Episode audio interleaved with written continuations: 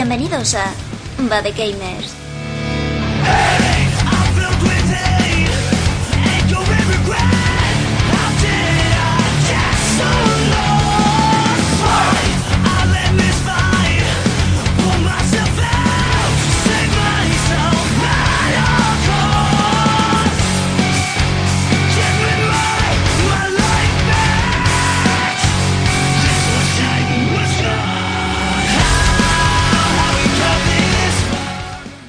Buenos días, muy buenas tardes, muy buenas noches, ya lo que sea que nos esté escuchando, a la hora que nos esté escuchando. Volvemos aquí con Bad Gaming no, no soy nuestro eh, moderador, también mago de nivel 2, inteligencia 3 y sabiduría menos 2. Nuestro amigo Grekiu, porque está de, está de actuación, se podría decir, es un espectáculo que a él le gusta mucho, como la magia. Y nada, eh, la verdad es que este programa va a ser un poquito así un poco catastrófico porque la mitad de la peña O, se, o se lo ha caído. contrario. Se ha caído. O todo lo contrario. Yo creo que todo lo contrario. Nos hemos quitado. mm, hombre, no voy a decir lo que sobra, pero un poquito. mm, Estamos en, petit, en petit comité, ¿no? Un poquito Pero estamos así, los mejores. para ser todo relajado. No, hombre, pero tampoco hemos hablado de- mal de la gente, por favor. No, no, no No, estoy diciendo nada malo. Digo que somos los mejores sin decir que ellos son los peores. Es distinto. Ah, es distinto. Bueno, eh, Vale, vale, vale. Pues nos falta Grekiu que tenía que irse un poco de viaje, una función que esperemos que la esté disfrutando, que seguro. Nuestro amigo Corma que no ha podido venir por cosas de estudio y nuestro amigo Tumba que bueno tampoco ha podido ha podido estar aquí. Es cumpleaños, así que muchas felicidades Tumba. Felicidades. Así que ¿Tendrá nada, que ver pero- una cosa con otra? ¿Qué? ¿Tendrá que ver una cosa con otra? Ah, no se sabe. Mm, sospechas. No, y bueno, eh, pues como habéis escuchado, pues por una parte tenemos a nuestra amiga Mara, que es la primera que ha hablado. Preséntate, Mara, un poquillo. Hola, bueno, ya creo que ya se me conoce bastante bien, pero bueno, pues aquí estoy de nuevo. Estoy dos semanas seguidas, además, bien. Confeti. Ay, sí, me gusta ese del espíritu. Y nada, pues contenta de, de grabar, aunque sea hoy en Petit Comité, pero bueno, seguro que nos sale un programa sin peleas y sin, bueno, sí decir sin mucha tontería, pero también los que estamos Siempre, somos de tontería tontería. siempre. Así que, y bueno, co- con bastantes cositas para contar, tengo yo y me parece a mí. Me habéis dejado muchos deberes. Bueno, eso es bueno.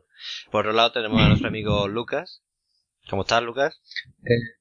Pues muy bien, tirando, se puede decir. Eh, y no sé, aquí vamos a otro programa a ver cómo nos sale con poquita gente. Yo creo que bien, yo creo muy bien. Y nada, para adelante. Que no vamos a parar más. Y bueno, eh, vamos a pasar, bueno, antes de pasar un, eh, nuestro método de contacto, como ya sabéis, pues son iBox. Tanto tenemos eh, Twitter, eh, Badegamer, eh, bueno, arroba Badegamer, eh, Facebook, nos pueden encontrar también ahí, por Badegamer, en YouTube, aunque en YouTube ahora mismo creo que hay algún que otro proyecto para subir, pero todavía no se ha subido nada. Y bueno, en el, hay prisa. en el blog. Está en ¿no? Que- proceso. Loading. Hay una barrita de loading ahí. sí, bueno. Y, y todavía va por el 3%.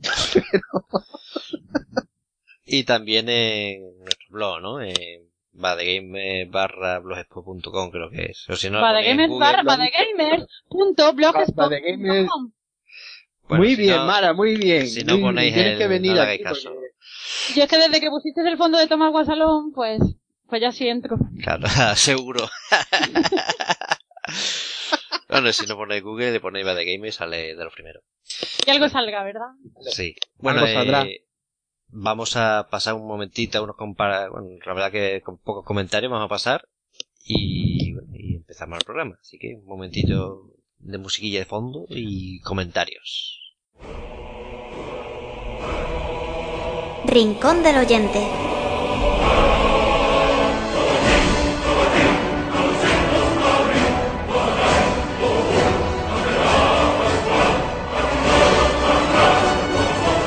Vale, pues los comentarios que tenemos hoy, bueno, es un, sí, un par de comentarios. Uno es de Tony Del Amo, que su Twitter es DJDoxer. Nos dice, por culpa de Arak 1983, decimos nuestro Arak, me he enganchado a Lord Sulima. Hacía tiempo que no me interesaba tanto por un título. Eh, también han comentado en iVoox y en Twitter y damos las gracias por decirnos... Estoy leyendo- no tengo que leer eso, ¿verdad? No, puedes leerlo. puedes leerlo. Queda bien, no pase. No, no hubiese Vale. un Rajoy, sí, has hecho un Rajoy, un Rajoy. Pues eso, que nos habéis comentado por, por iVoox y por Twitter y que muchas gracias por, por decirnos que os gustó bastante el programa. Que nos gustó también mucho hacerlo, así que siempre nos gusta saber que lo disfrutáis. Bueno, la verdad es que hay poquillo comentario. Comparado con Sí, pues lo podemos haber ahorrado, ¿no? Quizás esta parte. No, hombre, a Doser sí, porque hay que admitir que Doser no escuchó el programa, admitámoslo. Seguro que no lo escuchó porque es de Clan de Lang y, me, y el otro día me dijo, por tu culpa he dejado tirado a, al WoW y mi, mis amigos del WoW y de no sé qué otro juego y estoy jugando al Oro Sullivan. Y bueno, que te aproveche. Eso está bien. Sí, sí. Mm. Eso es lo que tiene que Bueno, pues ahora sí, vamos a empezar con las noticias. Noticias.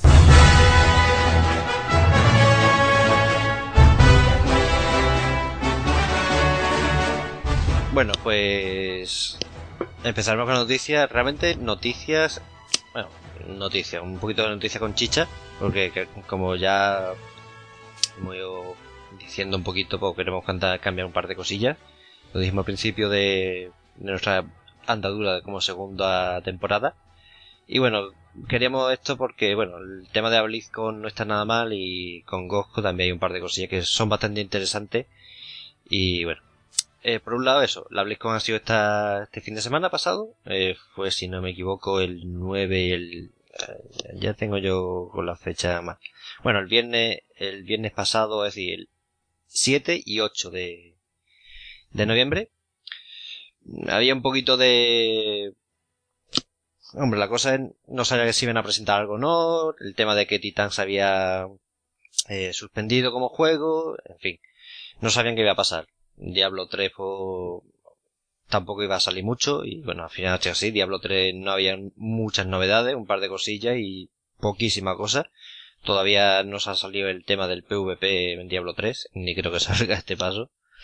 Pero eh, la gran noticia fue el juego, nuevo juego que es el Overwatch. El Overwatch es un, un juego, un multijugador, FPS, en el que se enfrentan dos equipos mucho a, es un, se podría decir un poco mezcla entre Team Fortress 2, bueno, Team Fortress y, y un MOBA, ¿no? Es decir, tenemos dos equipos, eh, cada uno con un personaje totalmente distinto, que es una de las cosas que, novedad, digamos, comparada con el Team Fortress y ese tipo de juegos. Son unos 12 personajes distintos y bueno, la verdad es que la acción se ve bastante frenética. Está lo que se ha podido ver está muy bien. El trailer crítico me gustó mucho a nivel técnico, es decir, es un pequeño corto, son seis minutos y pico. Y la verdad que el juego, pues, luego lo que se vio in-game, pues no está nada mal. Mm, tampoco soy mucho de eso. El... Y sí se ve que van a tener que cooperar mucho entre unos y otros. ¿No? Cosas que yo he leído. Bueno, di, Lucas. Sí, sí. No, sigue tú, sigue tú mejor y ya te lo digo yo al final. Sí, bueno, cosas que he leído y que no me extrañaría. Eh, básicamente, eh, Overwatch es el PvP del proyecto Titan. Lo que pasa, claro, no es una seguridad y no hay nada oficial, pero no me extrañaría, porque se suspende el, proyecto Titan, que supuestamente iba a ser un MMO, y sale esto. No me extrañaría nada que fuera eh, para aprovechar esos siete años, pues hayan tenido esto, ¿no? Y tampoco creo que tarde mucho en sacarlo. No lo sé. ¿Y Lucas? No, que es que, eh, por lo que sabía, bueno, eh, para empezar, eh, nada más que salió, eh, ya teníamos a Corma que babeando por nuestro canal interno, diciendo, ay, no sé qué, no sé cuánto, simplemente porque había visto un vídeo, pero vamos, no me, no, ya a esta altura no me sorprende y no significa que no tenga mala pinta, pero claro, todavía hay muchas, digamos, eh, preguntas y, y poco, pocas respuestas, ¿no? Es decir, poco, se ha enseñado, no tampoco se ha enseñado mucho. En el caso, por ejemplo, que lo que ha dicho, que es una mezcla entre Team Fortress y un MOBA, si se parece a un MOBA, eh, vamos a decir que los personajes tienen que ser completamente distintos y funcionar de completamente, de manera completamente diferente. Con lo cual, a ver cómo lo hacen también con un metido en un FPS, ¿no? Es decir, eso habrá también que verlo, porque muchas veces al final lo que ocurre es que todos los personajes al final son casi iguales, ¿no? Cambiando el arma y poco más, ¿no? Y y eso hay que verlo, verlo bien, ¿no? Es decir, no, yo por ejemplo, lo poco que he visto, no digo yo que tenga mala pinta, porque siempre que saca algo Blizzard tiene buena pinta, pero habría que ver, ¿no? Es decir, todavía hay que darle un poco de tiempo y a ver qué sale y qué información sale, ¿no? Digo yo, vamos. La cosa es que eh, en la, propia página web de, del proyecto ya están los 12 personajes distintos, no sé si vendrán alguno más ahí o no, con sus características y distintas habilidades. A priori, viendo todas las habilidades y todo, básicamente sí son muy distintos. No es solamente... Ya, ya pero digo ya en el momento del juego, ¿no? En el momento de jugar y eso, habría ver cómo se complementan. Hombre, sobre todo el tema de la complementación y del nivelado, eso sí. Porque es que un MOBA siempre pasa lo mismo, que hay un personaje que resulta que es el que está OP, ¿no? Como dice más siempre, está, que está OP, ¿no? Y hay que tenerlo nivelado, tal vez 12 personajes sean poco, ¿no? Porque normalmente los MOBA ahí tienen porrones de personajes, ¿no? Es que sea como League of ¿no? Que tiene montones, ¿no? Es decir, estoy hablando de, no sé, de bastantes puñados de personajes, ¿no? Y también es verdad que todavía no se sabe qué modelo va a seguir, si va a ser un free to play, con microtransacciones, va a ser de pago, no se sabe todavía. Eso todavía no lo han dicho, dicen que todavía no lo han decidido, que están pensándolo, y a ver qué pasa. Mara, ¿quieres decir algo más? ¿Quieres decir algo? Yo es que realmente lo de los MOBA y demás, ya sabéis que precisamente no es mi, no son mis géneros favoritos. Así que por, eso estaba tan calladita. No, ni tú yo ni, ni nosotros. Ni nadie, ¿eh? ni aquí, de, hubiese mar, hubiese rajado hasta arriba, pero claro, como no está, pues él se lo pierde. Exactamente. Bueno, otra cosa que se presentó, eh, bombo y platillo, también tocaba ya, yo lo tenía ya en mente que seguramente le van a presentar este año, ahora en el BlizzCon seguro, porque como recordáis el año pasado ya salió eh, la, primera expansión de StarCraft 2, con, centrado en, en los CER, y ahora tocaba pues la última, ¿no? En la, cerrar la trilogía, ¿no? Por fin, los eh, protos. Legacy of, Void, eh, Legado del Vacío, y básicamente eh, va a ser una una expansión autojugable, seguramente rondará los 40 euros, eso así, cara. Eh, a nivel multijugador pues, han sacado nuevas unidades, eh, dos para cada raza excepto para los protos, que solamente tiene una, cambios en ciertas habilidades, de todas formas, como esto como siempre, si una cosa es lo que sacan ahora y otra cosa es lo que saldrá en el juego, tendrán que ver el tema de equilibrios y tal. Eh, lo que se puede ver en su página web, que la verdad que está bastante bien, está bastante graciosa. Bueno, es el tráiler que más o menos pues te muestra un poco de la historia, te muestra los protos, te muestra Amon, te, bueno, Amon no, no en sí, pero sí los híbridos, protos eh, también hay por ahí están los, los Terran y bueno, eh, así eh, a, priori lo que es el principio de la campaña es eh, la recuperación de Ayur, ¿no? De Planeta de los protos y ya a partir de ahí pues se desarrolla toda la trama que la verdad es que mm, no sé si le quedará como en la expansión de los CER con Kerrigan, que quedó un poquito inconexa la, la campaña en sí. ¿En qué sentido? uno de los problemas que tenía la campaña de los CER era que digamos que el nivel de epicidad del juego pues iba por, por montaña, ¿no? Empezaba una parte de la campaña, subía y de pronto cambiaba la otra y bajaba. Y había un par de cosas que estaba metido con un calzador. Mm. Hubiera sido mejor, eh, podían, si lo hubieran desarrollado hubiera quedado mucho mejor, pero se quedaron, no sé, un poquito, en ese sentido, bastante mal.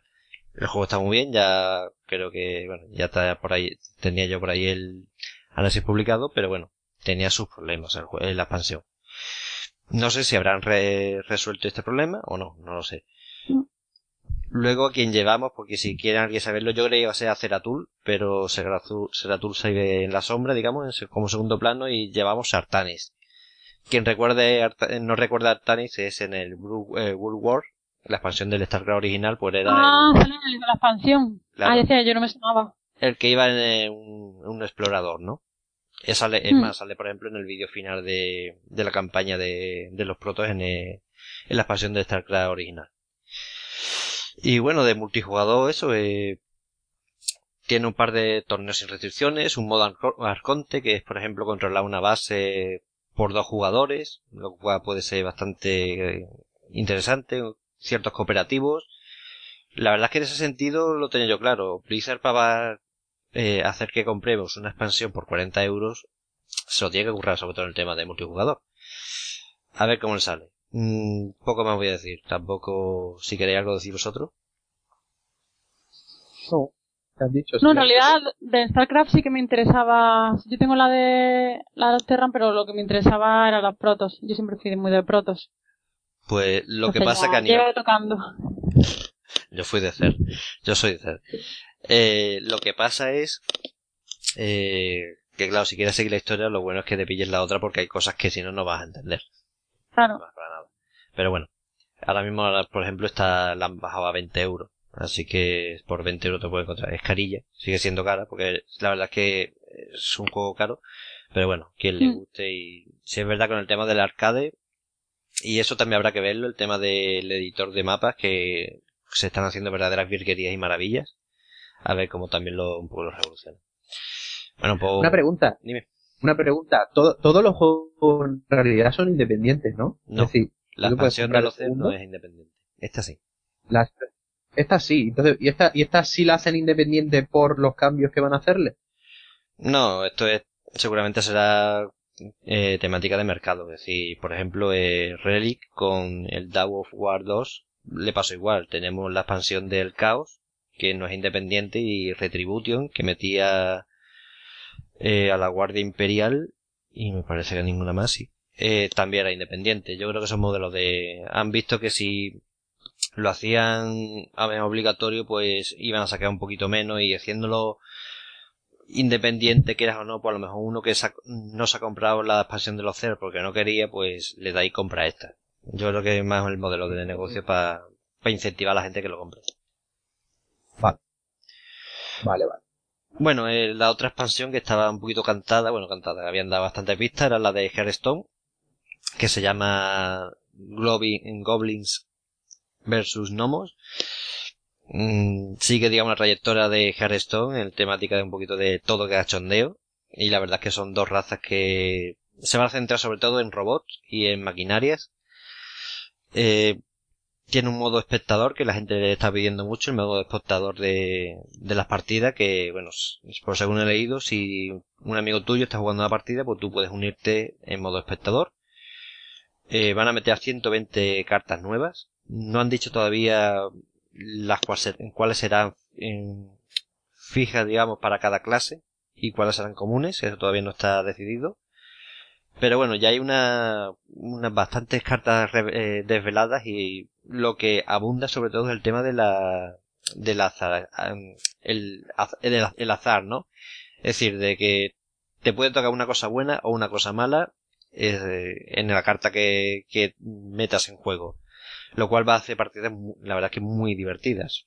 Sobre todo en el modo de construido, no tanto en la arena, que sí te tienes que asegurar más y no te puedes jugar mucho.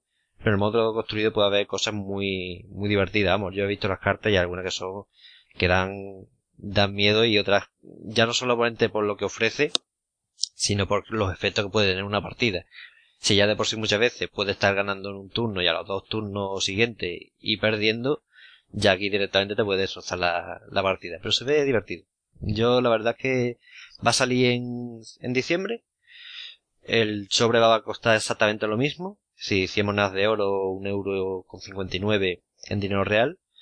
Y el sobre va a ser distinto. Y bueno, a ver cómo le sale. Y luego dijeron que aún no tienen bien visto o vislumbrado qué espacio va a haber entre eh, una expansión y una aventura. Eso lo tienen que, que poner. Pensemos que en, cuando fue a principio de verano salió la mazmorra de Nasarra, que ya metía unas cuantas cartas y bueno, eh, de pronto en diciembre, unos meses después, pues te metes esa expansión con 120 cartas, que son bastantes. Si queréis decir algo por aquí. No, no hace, no hace falta que lo digas cada vez que termines de algo, pero no hace falta. Es Bueno, que- pero por si acaso, pero es muy educado nuestro carácter. No, hombre. Sí, sí, siempre. Pero lo que pasa es que también es un juego que, vamos, no me atrae nada. Entonces, de StarCraft sí tenía, quería preguntarte un poquito, algo te he comentado, y si me interesaba más, porque es para, un juego para mí más clásico y demás, pero esto de cartas, Yo sé que hay mucha gente enganchada y, y bien, pero a mí no me llama nada. Como de- con la cantidad de juegos que hay, ¿por qué jugar a un juego de cartas? Eso se podía decir Las cosas. Magic. Las Pero las Magic son distintas, no sé. Hearthstone, a mí siempre me ha pasado que de primera me han, me la han recomendado y demás, pero no me, no sé, no consigue atraerme lo suficiente como para querer dejar otro tipo de juego y ponerme con él que es, que seguro que me divierte también, pero lo veo como menos interesante. Lo bueno es que como sobre todo es free to play, pues eso es lo, es lo bueno que tiene, sobre todo. Sí. Y se, y se puede avanzar, además se puede, yo estoy jugando, vamos, yo lo dije ya un día en el programa, yo estoy jugando actualmente dos partidas al día, es como mucho y si toca y te divierte y va a pasar rato está bien, eso ya depende de cada uno, pero bueno. El otro, bueno, eh, cuando escuché el programa ya habrá salido, pero bueno, el 13 de noviembre sale la otra expansión del World of Warcraft, eh, que, que no, ahora no me acuerdo cómo se llama, hombre. ¿Cuántos años lleva ya? Looking for a group. No, eso no es la, ese no es el nombre de ¿Eso la expansión. Esa es la canción que nos ha puesto Cormac, ¿no? Seguramente. Es decir, que en vez de ponerlo, el tra- en vez de ponernos el trailer del documental, nos ha puesto la canción del documental, Sí, ¿no? Más o menos. No me acuerdo del subtítulo, pero bueno, lo que yo tampoco lle- llevo muy al día el tema de World of Warcraft y lo que sé es únicamente que eh, uno de los orcos, que era líder de, de la horda en estos momentos, que es el hijo de Hellscream, no sé cómo, no tengo ni idea, porque como digo no llevo nada esto, nada del lore de actuar de World of Warcraft, del mundo de Warcraft, viaja como al pasado a Draenor, a la tierra, al planeta natal de los orcos, y digamos que traer eh, todas aquellas tribus de los orcos al presente del juego. Y salen pues líderes, eh, bueno, líderes por antonomasia de, de los orcos, ¿no? Que si Durotar, Hellscream, salen muchos héroes que se pudimos haber visto en Warcraft 2, en Warcraft, Warcraft 2 y en Warcraft 3 también hay alguno. Sale eso el 13 de noviembre y tampoco sé mucho más. Eh, Blizzard, pues, es lo típico. Eh, dijo que World of Warcraft iba a durar y que van a sacar las expansiones que, ellos consideran válidas. Y ahí, ahí están, ¿no? No sé si super, eh, seguirá para arriba, para abajo. Ahora mismo World of Warcraft, que yo sepa, va para abajo, pero es lo de siempre. Es como quien se queja, quien es del Madrid o del Barcelona se queja que su equipo va mal. Cuando va segundo o tercero de la liga. Hombre, pero, pero también llega ya un momento en el que No, pero ahora la última cifra que ya había escuchado eran 6 millones de suscriptores, que no está nada mal. Es decir, no, obviamente no, pero mm, llega un momento en el que tendrán que decir, mira, ya está, ¿no? Es decir, vamos a parar de darle, digo yo, ¿no? Hacer algo distinto. También lo pueden mantener toda la vida, ¿no? Pero, no sé. sí, mientras siga siendo rentable. Eso está claro. Claro, exactamente. claro. Bueno, y por último, el Heroes of the Storm, que es el MOBA de Blizzard, y nada, se presentaron... Heroes of the Storm. Esa- ese también. He pagado un poquito de por full, pero que somos menos hoy, pues, así chinche un poco. Y de clases de inglés al mundo, también así. Ah, Mírala ya, profesora. Mm, sí. Eh, bueno, mi terror... Eh, alguien dijo aquí que era como Rottenmeier cuando eh, el tema de inglés. Yo creo que lo habréis dicho, lo habréis dicho más de uno, seguramente.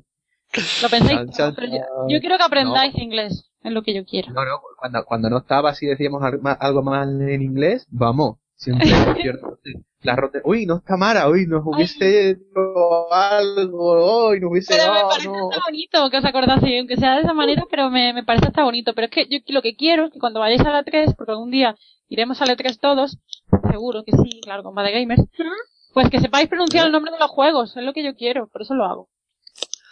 Bueno, eh, de este MOBA se Bueno. presentó básicamente tres nuevos mapas, que están dos, digamos, medio terminados, y uno, un boceto de uno sobre, de- sobre Diablo, que está, la verdad que están, tan guapos los mapas. Y nueve héroes que, bueno, se han presentado y, digamos, lo más que sobresalió son los tres vikingos del, de los vikings, que van a tener presencia en, en el MOBA. Y ya está. De, de la BlizzCon, la verdad es que poco más. Lo más sobresaliente fue sobre el tema, el tema del Overwatch, que está ahí mucha gente flipada. Y nada, a ver cómo sale. Y poco más. Así que lo siguiente, pues lo hice aquí el caballero Lucas. Vale, pero antes iba a decir, hombre, básicamente fue esto lo que fue la BlizzCon, es decir, no, bueno, supongo yo que habrá y el concierto de, y algo. Eh, eso, sí, pero esto fue básicamente, pues tampoco creo yo que haya sido para tirar cohetes, ¿no? A ver, sí, pero no. A, ver, eso, es, como todo, es decir, para los de, los fans de Diablo, mm, la verdad es que no dijeron nada, básicamente. Dijeron un poquito de la segunda eh, sesión de ladder y ya está, no dijeron mucho. El tema de Over, Overwatch, pues hay mucha gente que se ha flipado. Ahí tenemos nuestro amigo Colma que estaba por el grupo de WhatsApp que, vamos, ni te digo. que acababa. Eh, la expansión de StarCraft. Mm, hombre, por lo que me toca a mí que yo soy fan de, de la saga, ya, pero, claro que iban a, a, tocaba ya, ¿no? Exactamente, tocaba ya y, y nada. Y la verdad es que poco más puedo decir de ello. Y el vídeo de intro, pues, como siempre, muy espectacular, pero bueno, salga el juego, falta un par de Ya, pero por ejemplo, en los vídeos Blizzard es que desde siempre mm, es que nadie puede quejarse. Incluso en los primeros StarCraft, es que tú veías los vídeos y, era otro mundo comparado con otras compañías. Exactamente. Sí, que por eso no sorprenden. Por la calidad que tienen en, hacer esas cosas, no deben sorprender. Yo, eh, luego de World, of Warcraft, tampoco mucho, y del Heroes of the Storm, pues, tampoco. Bien, muy bien. Muchas gracias. Muchas gracias, profe. Eso sí, eh, del tema de Hearthstone, la verdad es que sí, sí sorprendió porque las cartas, tú te ves las cartas que si acaso eh, publicaremos donde las pocas que se han desvelado, la, bueno, pocas, las que se han desvelado, si es verdad que son, dan mucho juego a, a que salgas con una sonrisa o te caguen los muertos de todo el mundo, porque son muy azarosas, es que el azar ahí es brutal y yo creo que para mí, desde mi punto de vista, fue lo que más me, me atrajo. Porque son cartas, la verdad que se ve que es un juego que lo están mimando muchísimo de un equipo que eran 16 personas hace un par de años cuando se, se, se anunció el juego que yo me acuerdo que en aquel momento todo el mundo decía Blizzard se ha vuelto loca y ahora todo el mundo está flipando con el juego y bueno la verdad es que para mí fue lo mejor el tema de Hearthstone la expansión porque la verdad es que le, le veo bastante vidilla y sobre todo te ve cosas que son graciosas y quieras o no pues da gusto verlas pero vamos quitando eso tampoco. No, no. Eh, lo, las cartas, el caso típico que decimos mil veces en este programa del jugador de Diablo 3 que dice que odia Diablo 3, pero se ha jugado miles de horas ya, ¿no? Eh, no, el tema es que para odiar algo tienes que conocerlo, entonces pues le echas horas y horas y si tu odio es más grande y hace una bola de odio gigante y las pulsas al mundo. Sí, Mara, pero no te le echas 100, juegas de, 100 horas de juego y le dices que el juego es una mierda. Ya, bueno, eso sí, ya es que estás un poco allá de la cabeza, no está muy, muy bien. Yo lo dije. No tienes ningún juego más, a lo mejor tienes ese juego y otra cualquier mierda, entonces, pues dices, para no jugar nada, pues juego a ese millones de horas. Es que conozco a gente que ha hecho eso de, no tengo ningún juego más, pues le dedico muchas horas a este título que me parece un mojo, pero es lo único que tengo. Que me parece horrible, sobre todo hoy en día que hay juegos súper baratos que te dan horas y horas de diversión, pero hay gente que no llega a esas conclusiones. Pues sí. Hola, hola, World of Tanks. es, mira, el anuncio ya no me acuerdo cuál era el comentario que hacían, pero era en plan como juegazo y gratis, algo así en... no me acuerdo, fue la frase que hice en el anuncio y, algo de si no pagas, es decir, y no tienes que pagar por el juego o cualquier cosa de esa, dicen. es que recuerdo que lo puse, lo puse en Twitter y la gente, muchos me hicieron retweet, algunos me decían, pero es un gran juego. Pero el problema no es que sea un gran juego malo, era cómo lo estaban promocionando, lo que me molestaba, no recuerdo.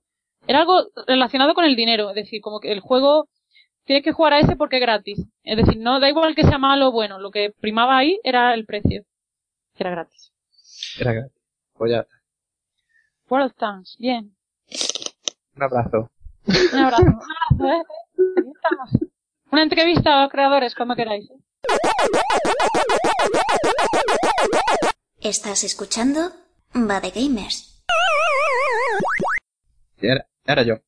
Bien. Eh, y bueno, yo quería traer un tema, este más pequeñito, este podemos echarlo un poquito también porque como está Mar aquí, eh, ha habido un, digamos que lo hemos, lo hemos, bueno, yo lo he sabido por parte de Arak, ¿no? Eh, a través de Clan de Lan, porque es un detalle que no se vio claramente, decir, porque tú si, te compras el juego, pues no te enteras. Lo, lo principal es decir que, por ejemplo, eh, GOG, eh, o sea, digamos que reveló un nuevo editor, un nuevo editor, eh, vamos, un nuevo juego que trae de una editora, y hubo un poquito de polémica porque no se sabía cuál era, pero vamos, lo desvelaron sin querer, ¿no? El nuevo editor es Lucasfilm, vamos, Disney, ¿no? Es decir, los famosos juegos de LucasArts, ¿no? Hmm. Eh, pues algunos están disponibles en GOG y es algo que esperábamos mucho, ¿no? Pues bueno, ahí están. Pero el detalle fue que, eh, curiosamente, Sam Max, que es uno de esos juegos, no venía traducido al español. Entonces, claro, eh, todos sabemos, por lo menos lo sé yo, ¿no? el juego original venía en español.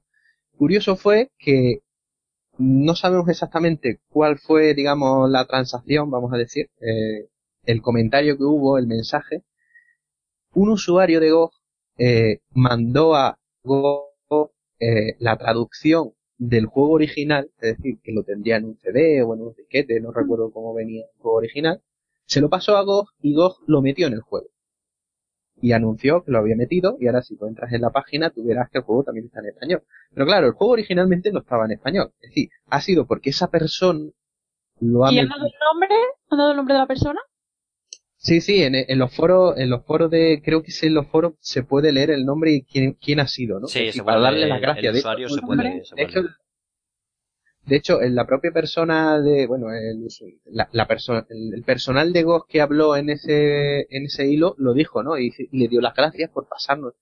Y claro, en el hilo de Clan de Lan, ¿no? Que se comenta esto, ¿no? Que es algo que no, ya, como ya digo, no se podía saber así en un principio viendo la tienda es un poco raro, ¿no? Porque si en principio no tienes los derechos, por lo que sea, de la traducción en español, que si no recuerdo mal lo decía, no sé si era, no sé quién lo dijo en Clan de Land, no sé si ahora me lo puede recordar, que la traducción original la hizo Hervé.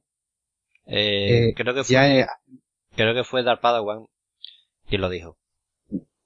Sí, pues Dark Padawan lo dijo, cree que la, la traducción original la hizo Hervé, ¿no? Hace un montón de años ya Hervé, pues a saber dónde estarán y dónde estarán los derechos, tal vez volvieron a Disney o lo que sea, pero si el juego original no venía en español, qué raro que cojan y un usuario cualquiera le pase la traducción y lo ponga en la, eh, a vender en la página. Es, es muy raro, ¿no? Porque es algo que normalmente no se hace por, ya sabéis, el tema de los derechos, de que si este juego tienes que venderlo así porque lo digo yo, entonces, claro, me ha parecido súper curioso. De, hecho, me lo, me lo contó Arak y, él me decía lo mismo diciendo, es que esto es un poco raro, que no es lo normal. Claro, porque la Aquí cosa, pasa algo. la cosa es que tú tienes eso, pero entonces los derechos de esa traducción a quién va, porque eso no es una traducción que fuera que lo ha hecho, por ejemplo, los chavales de Clandelán o quien sea. No, no, es una traducción que se hizo en su momento oficial y de pronto los derechos a dónde van, ¿no? Y es, digamos, ese, esa pregunta. Si es verdad que lo que ha hecho Vox puede ser bastante importante y bastante bueno porque da pie a que haya usuarios eh, que digan, bueno, yo he hecho esta traducción y os la dono y lo metéis porque eh, la única... pero no la suya. Claro, la única, la forma de hacer eso en Steam, por ejemplo, es contactar que Plander lo han hecho, ¿no? Por ejemplo, Brad Gay, las, en, joder, no me sale, la, bueno, las ediciones que han salido remasterizadas de Blood Gay ahora de, de Is Day, eh, no me sale el nombre. Bueno, el otro juego de... ¿no? Exactamente. Pues esas son, eso, eso por ejemplo, pues son que ellos se ponen en contacto con la desarrolladora, llegan a un acuerdo, dicen yo te lo hago y la desarrolladora a cambio, pues a lo mejor les facilita el hecho de la traducción, ¿no? Le dar ciertas herramientas. Hmm. Pero esto es distinto, esto es, tú has hecho, eh, bueno, en este caso, esta la traducción, yo te la doy. Entonces puede dar, abrir la puerta que haya gente, aunque por ejemplo en Go, pues la gente done sus traducciones y esté directamente en el, en el juego, ¿no? Eh, cuando tú compras la, el juego en la tienda. Yo que el, el, punto principal, porque hay una cosa buena y una cosa que no se sabe. Primero, ¿qué piensa Disney de todo esto? Es decir, yo no sé si Disney ni siquiera se ha enterado, o si ni siquiera le importa, porque si no le importase, pues sería bueno para nosotros. Porque de Hombre, todas si ve maneras- que hay uno de por medio es capaz de decir, hey, me interesa. Claro, es decir, aquí pasa algo, es decir, como aquí hay algo que no conocemos, porque claro, le da una persona la traducción y la ponen Disney no dice nada como diciendo, bueno, a mí está bien para mí, ¿no? Pero hay muchas otras otras editoras que dirán, no, es decir, yo te dado el juego como yo te lo he dado y yo no quiero que vendas otra cosa. Que, por ejemplo, lo vemos, ¿no? Que la traducción es, por ejemplo, española, la FX, ¿no? que digamos un ejemplo muy claro, y podemos comprar el mismo juego en GOG o en Steam que no tiene esa traducción. ¿Por qué? Porque la traducción es de FX. ¿no? En este caso es de RB que, claro, a saber dónde está ahora los derechos de esa traducción en concreto. Pero yo creo que Pero deberían bueno. pagar a esos traductores, ¿no? Pero- Un poquito, aunque sea un está- porcentaje. Es que ahí está la historia también, diciendo, porque tú puedes hacer también eh, lo que hace, por ejemplo, Steam con el Steam Workshop, que eso se lo estuve comentando ahora. Tú puedes decir, vale, eh, yo vendo el juego, ¿no? Y Mm. yo hago un sistema en el que la gente puede, digamos, poner traducciones no oficiales y que tú puedas incluirlas en el juego. Pero no vendes el juego con la traducción, sino vendes el juego y yo te pongo aparte que la gente pueda añadir cosas, que es lo que hace el Steam Workshop, ¿no? básicamente, ¿no? En otra Pero digamos implementado en Go, ¿no? de- Sería otra historia. diciéndolo de otra forma, facilitar el acceso a esa traducción. Ya, pero el problema es que, claro, si yo he hecho una traducción así li por libre y la pongo, la dono, porque, mira, os quiero facilitar a los demás que entendáis el juego. Y yo la pongo, me parece bien, pero yo lo que no puedo coger es una traducción que has hecho tú, la cojo y la pongo ahí sin pedirle permiso a esa gente que lo ha hecho. Esa es, ese Ah. es el hecho. Eso es lo que, lo que por ejemplo yo leí y, y es normal y se pregunta Dark Padawan, eh, este usuario de, que lo tendremos dentro de poco, eh, una entrevista, eh, de Clan de Lan y lo que dice, lo que dice Lucas. ¿Qué pasa con esa, esos derechos de autor de esa traducción? ¿Qué pasa? ¿Dónde están? ¿A quién van? Yo lo ¿Van a digo como traductora, cuando me han hecho un encargo, me lo han pagado bien, pero era para algo concreto. Si me- después, a lo mejor al cabo de un año, veo que la han vuelto a coger para algo, eh, depende también cómo lo que me haya costado la traducción, ¿no? Y yo creo que traducir un juego de ese tipo, además, es bastante trabajo. Entonces, en ese caso, si para una traducción de una nota de prensa o un- la carátula o algo así, tampoco veo problema, pero un juego completo, ya que se vuelve a coger el trabajo que ha hecho alguien, debería primero mencionarse. Eso sería bastante importante. No sé si en el juego mencionarlo o alguna forma. Porque claro, los de GOG no pueden meterlo en el juego, porque no es lo que hacen en el juego. Pero de alguna forma que se valore, incluso si el juego se vende bastante, también puede darle un porcentaje. No sé muy bien cómo, cómo hacen eso, pero deberían ser reconocidos de alguna manera, incluyendo de forma... eh, dinero, no me sale la palabra, maldita sea, pagándole. Vaya, pienso yo, ¿no? Sí, Que eso lo no extraño. es es como que- cojo el trabajo de este, de esta persona, que esa persona ha sido muy amable en facilitar a la gente que puedan llegar a esa traducción en español, pero es una traducción oficial, una traducción que se cobró por ella, pero bueno, se cobró para ese momento, si se ha vuelto a usar y se está vendiendo el juego con esa traducción, algo deberían, por lo menos hablarlo.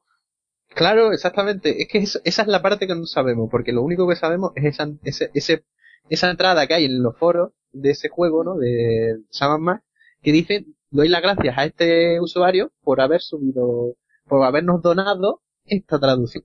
Traducción Es que- que es la traducción oficial. Donado Claro. suena a que lo ha hecho él, lo que lo ha hecho el Claro. usuario, a lo mejor el usuario lo ha hecho, que no creo, pero si fuera así, vale, pero si no lo ha hecho él, entonces ya no está donando una traducción, está cogiendo una traducción que había hecho otra persona y la ha cogido ahí y venga, la doy.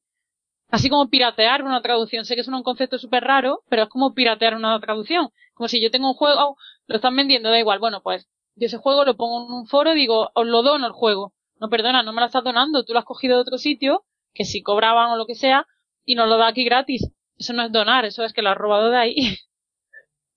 También es cierto que, eso es una posibilidad de lo que me ocurrió, es que eh, los derechos de esa traducción, al desaparecer Hervé, pasaron a Disney otra vez, bueno, a LucasArts, vamos a decir, no a Lucasfilm, que ahora es Disney, ¿no?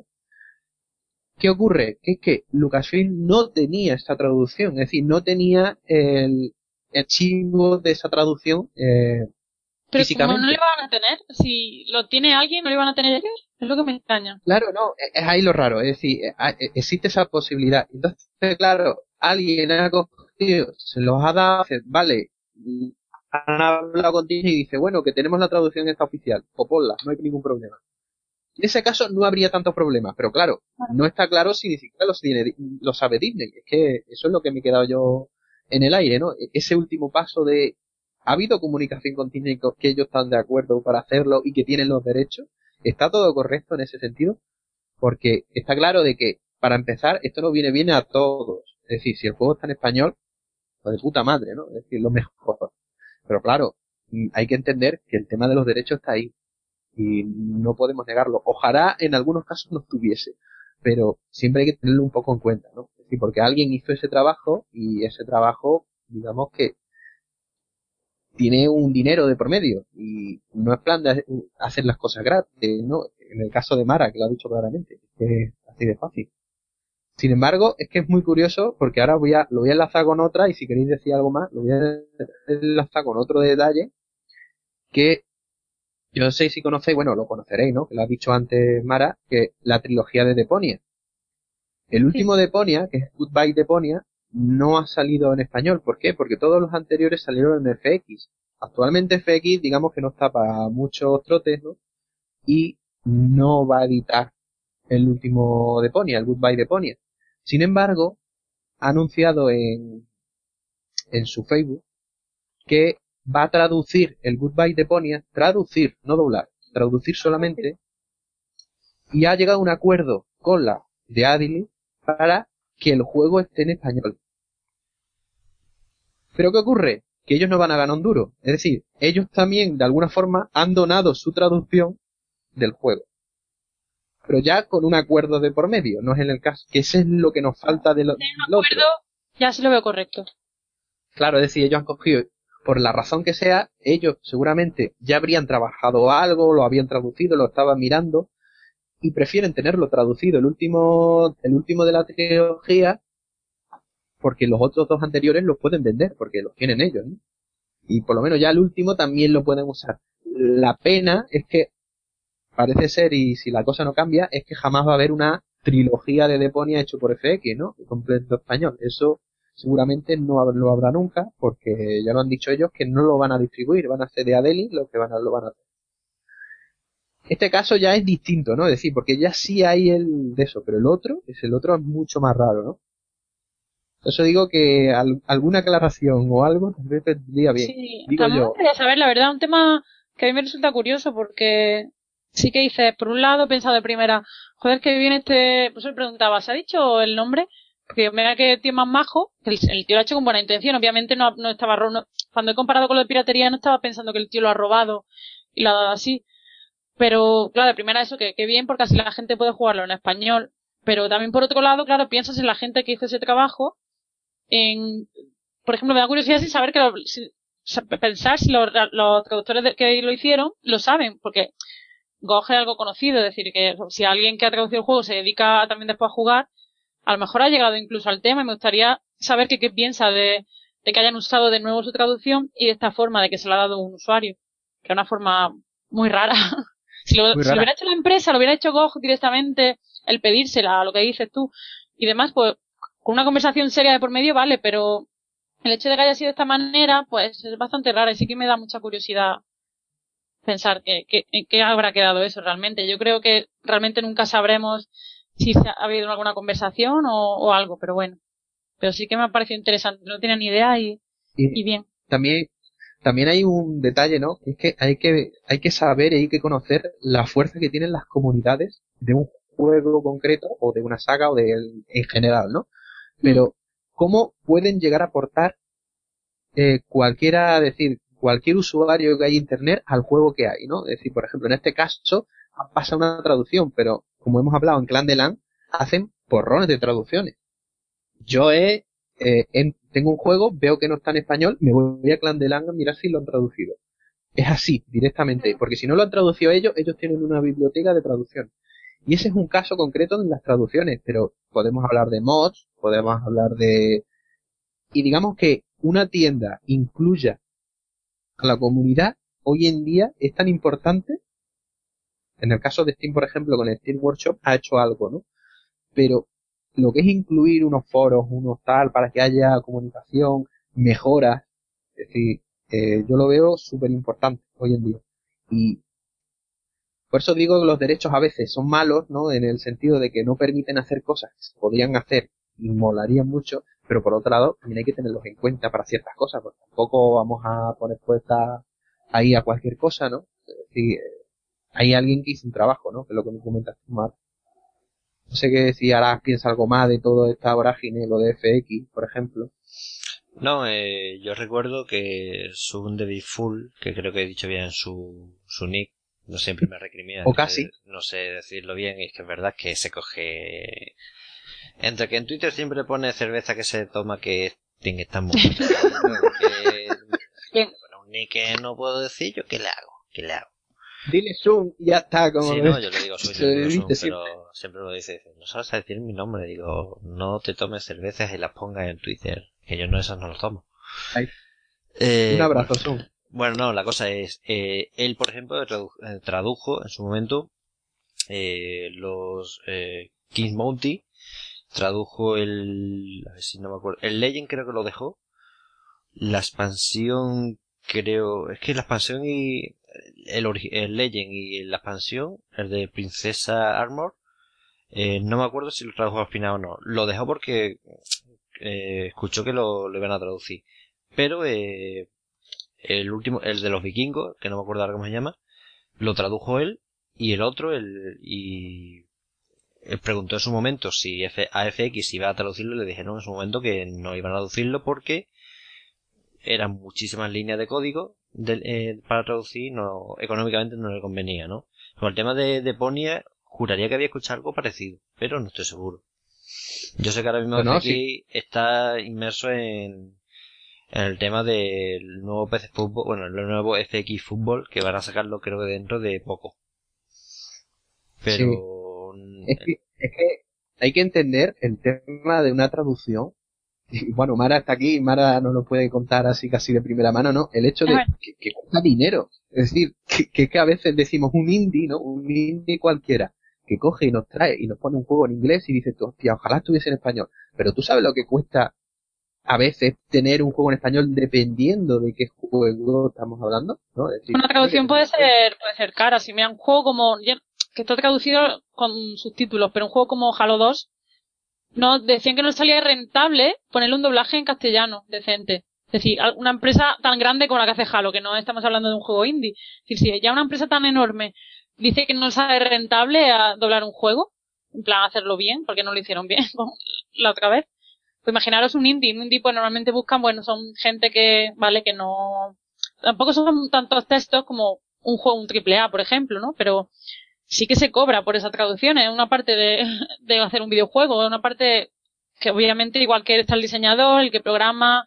que hace la música, el, los millones de cosas que hay, pues también es una parte importante, el que traduce al español, al, francés, al alemán, a lo que sea.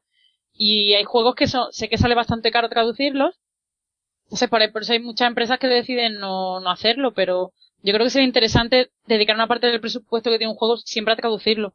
Sobre todo si tiene mucho diálogo, si es una cosa pequeñita, tampoco interesa tanto, pero hay juegos que, que es necesaria una traducción, porque si no pierdes la mayor parte de lo que es el juego en sí, que muchas veces el argumento, la historia es lo más importante.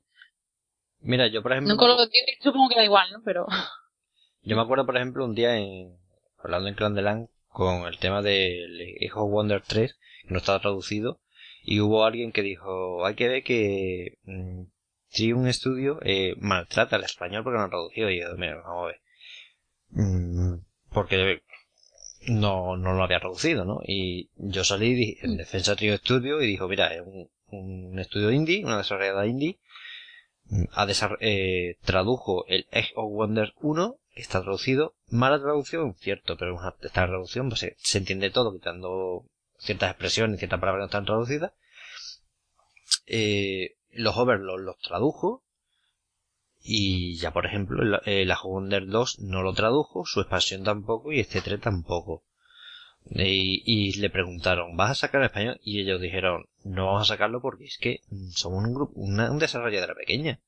Y yo se lo dije, por ejemplo, a esta, esta persona, digo, le digo, fíjate cómo es la cosa que, que la gente que se queja, que, que se quejaba él, por ejemplo, que en Rusia sí le habían, que sí le habían traducido al ruso, Digo, es que en Rusia, en Rusia, lo han sacado en versión física y además con una edición de coleccionista.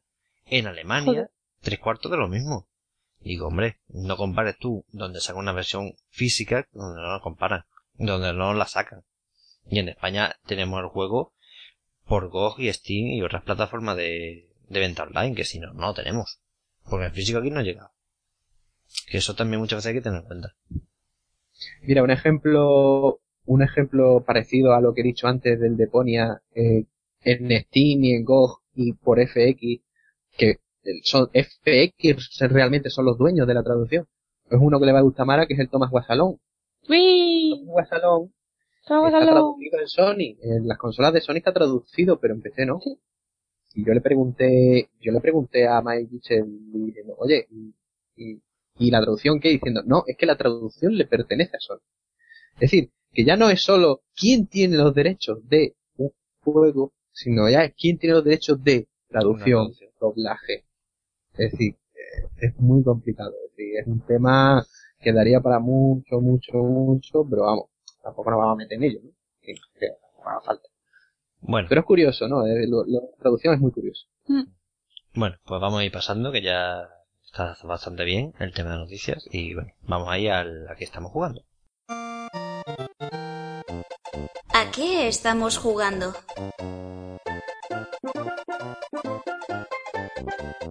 Bueno, pues ya estamos aquí. Después de esta musiquilla que nos ha puesto nuestro editor. Y... Bien. Y nada, a ver, eh, bueno, ya que has dicho bien, pues estás en primer lugar eh, en el guion. Lucas, te toca.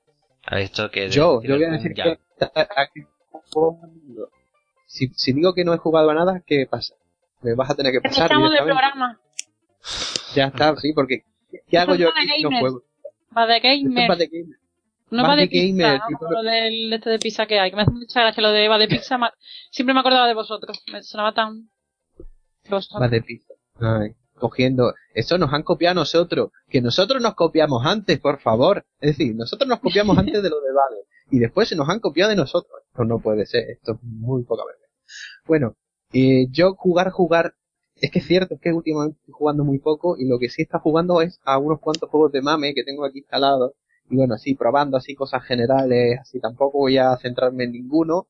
Pero bueno, eh, jugando juegos de mame. Lo que sí voy a destacar es un anuncio que hubo, no sé si fue esta semana o la semana pasada.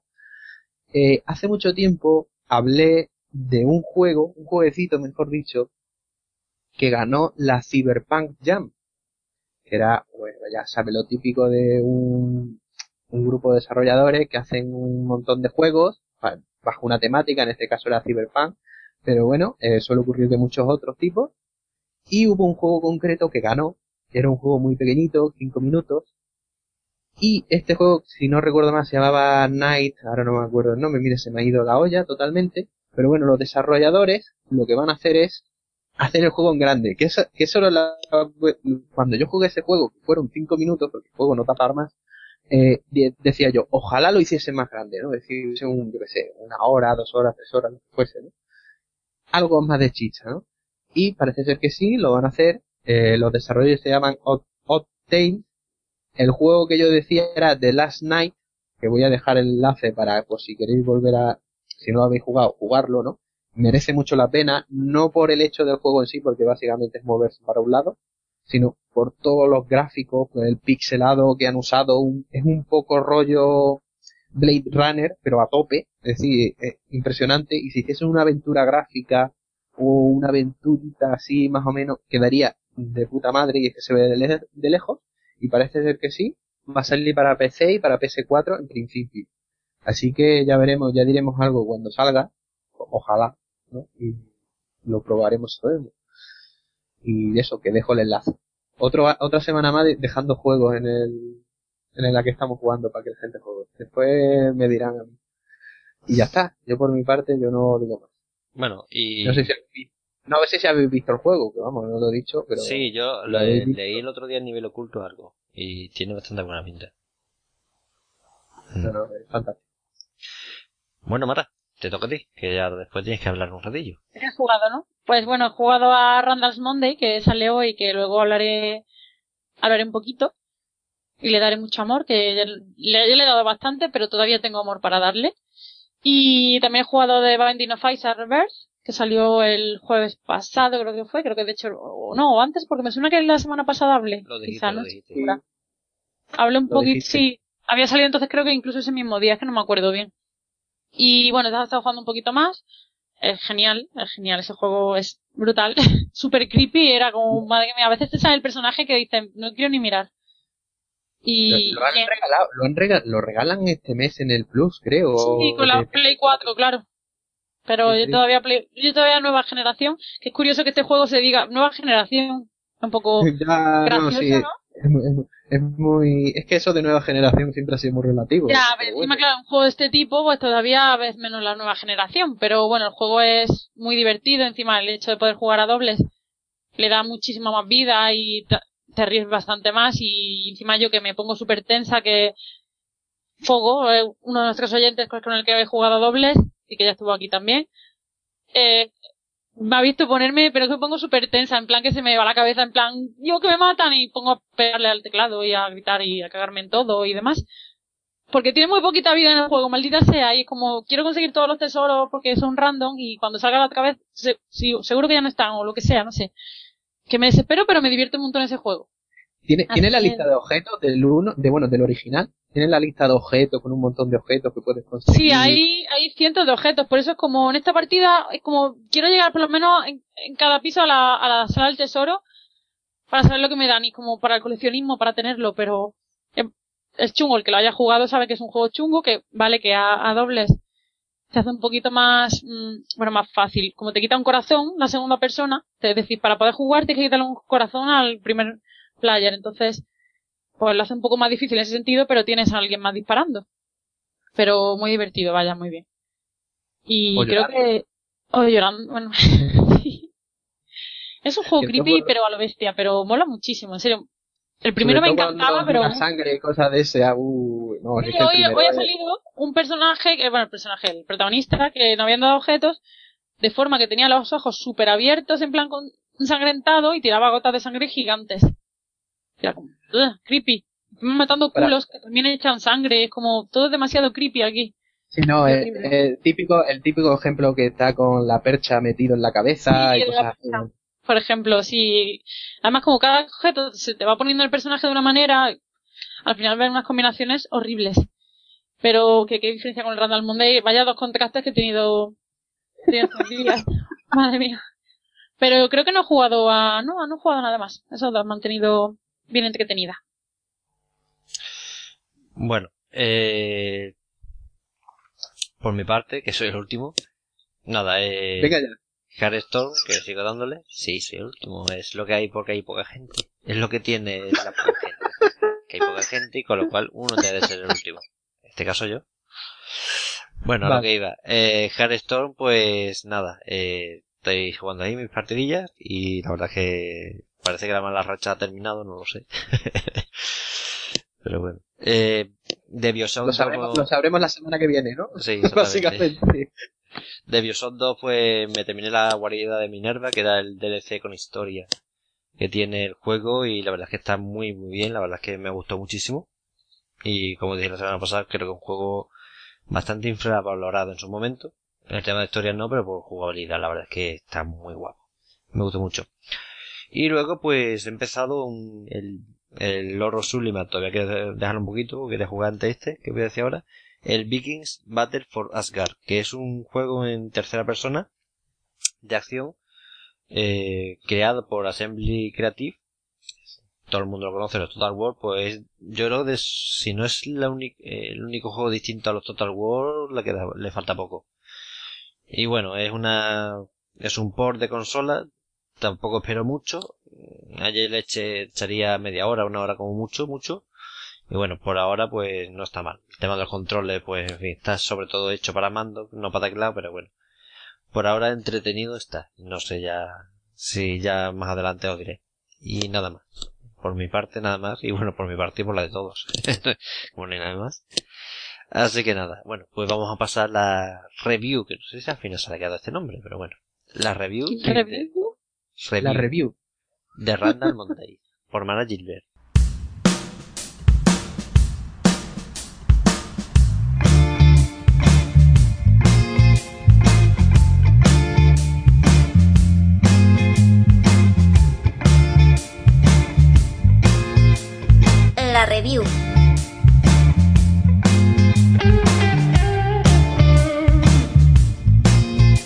Pues os voy a hablar del título que sale hoy, Randall's Monday, que es un producto español, que siempre hay que apoyar al producto español, sobre todo cuando es de tanta calidad. Que bueno, va a salir en, en Steam, pero también lo vamos a poder tener en físico, que se sale el día 8 de diciembre. Que sabemos que siempre hay gente que le gusta tener los, los juegos en físico, que a mí de hecho me gusta bastante, aunque es cierto que siempre nos vamos quedando sin espacio y cada vez tiramos más a lo digital y también por precio. Pero bueno, merece la pena tenerlo este juego para poder abrazarlo. Yo soy de quiero ediciones físicas para abrazarlas, como Journey, que fue como puedo tenerla en mis brazos. Y de Toma Guasalón la quiero, es decir, un día necesitaré tener la edición la edición física de Toma Guasalón. Bueno, pues cuenta un poquito Randall's Monday cómo es. es. El tipo de juego sería como una como las clásicas aventuras gráficas de toda la vida de LucasArts que hemos jugado todos. Bueno, todos, los que no han jugado deberían jugar. Pero Los yo voy a que- decir todos para sentirme Los bien. que no han jugado, hay que decir que no son gamers directamente. Exacto. bueno, no, son otra jugado- cosa. no son jugones o algo así. Yo soy un poco anti la palabra gamer. No, no, yo también, Sí. pero bueno, que... Somos bad de Bien, gamers. Está feo. Lo estoy pensando que está feo que diga eso, pero por siendo bad de gamers, pero sí. No, no, a mí, a mí tampoco me gustaba de gamers, así que todo pasa. Da Dos igual. Me parece está bien. Equipo, bien. Bueno, pues eso es como la aventura gráfica de toda la vida. Eh, en plan, point and click, va pinchando en todo lo que vas viendo y muchos puzzles y demás. Y eso tiene esa, es- ese sabor a, a clásico, a cuando eras más jovencito y te ponías a jugar y te atascabas y te volvías loco y esos diálogos, ese tipo de humor. Lo ha sabido recoger muy bien y adaptarlo a hoy en día en el sentido que, claro, hoy tienen más, tienen más recursos, pueden hacer un juego más detallado. Monkey Island es una maravilla, pero Monkey Island no le puedes ver los ojos moverse como aquí, por ejemplo, que está a lo mejor uno hablando y se mueve la boca, los ojos de una forma más, vamos a decir, mejor. Que no es que aquellos fueran malos, porque ya sabemos que lo gráfico no es lo más importante y menos en un juego así, pero se nota que al tener más recursos, pues pueden modernizar lo que, lo que ya tuvimos en su momento. El juego de Nessus Game Studios, como digo, es estudio español, lo presentaron en la Games Week. Y la verdad es que yo ya allí lo probé, y creo que lo hablé la semana pasada y, y me gustó muchísimo. Eso es lo que jugué un poquito, pero era como en plan, jo, me quiero quedar aquí sentada y no me quiero, no me quiero levantar, quiero seguir jugando. Pero bueno, yo como sabía que algún día lo jugaría, fue como, habrá que esperar. Y bueno, pues eso es el, más o menos el tipo de juego. Aventura gráfica de las de toda la vida. Así que se, ha repetido mucho eso, pero es que literalmente es una aventura gráfica de toda la vida. He visto algunas páginas que han dicho, no, pero vamos a hacer un, una review sin usar Old School, sin usar LucasArts, eh, Point and Click, eh, no sé si han dicho mi aventura, eh, un montón de palabras que definen realmente al juego. Entonces me parece tontería no, no usarlo. yo pregunto, si, si lo han dicho a alguien, ¿qué, qué problema hay por decir point and click? Si es point and Eh, click, point and click. Literalmente, literalmente sus, sus creadores, cuando estuve en la Games Week, me lo describían así, porque es, que es, es lo que es.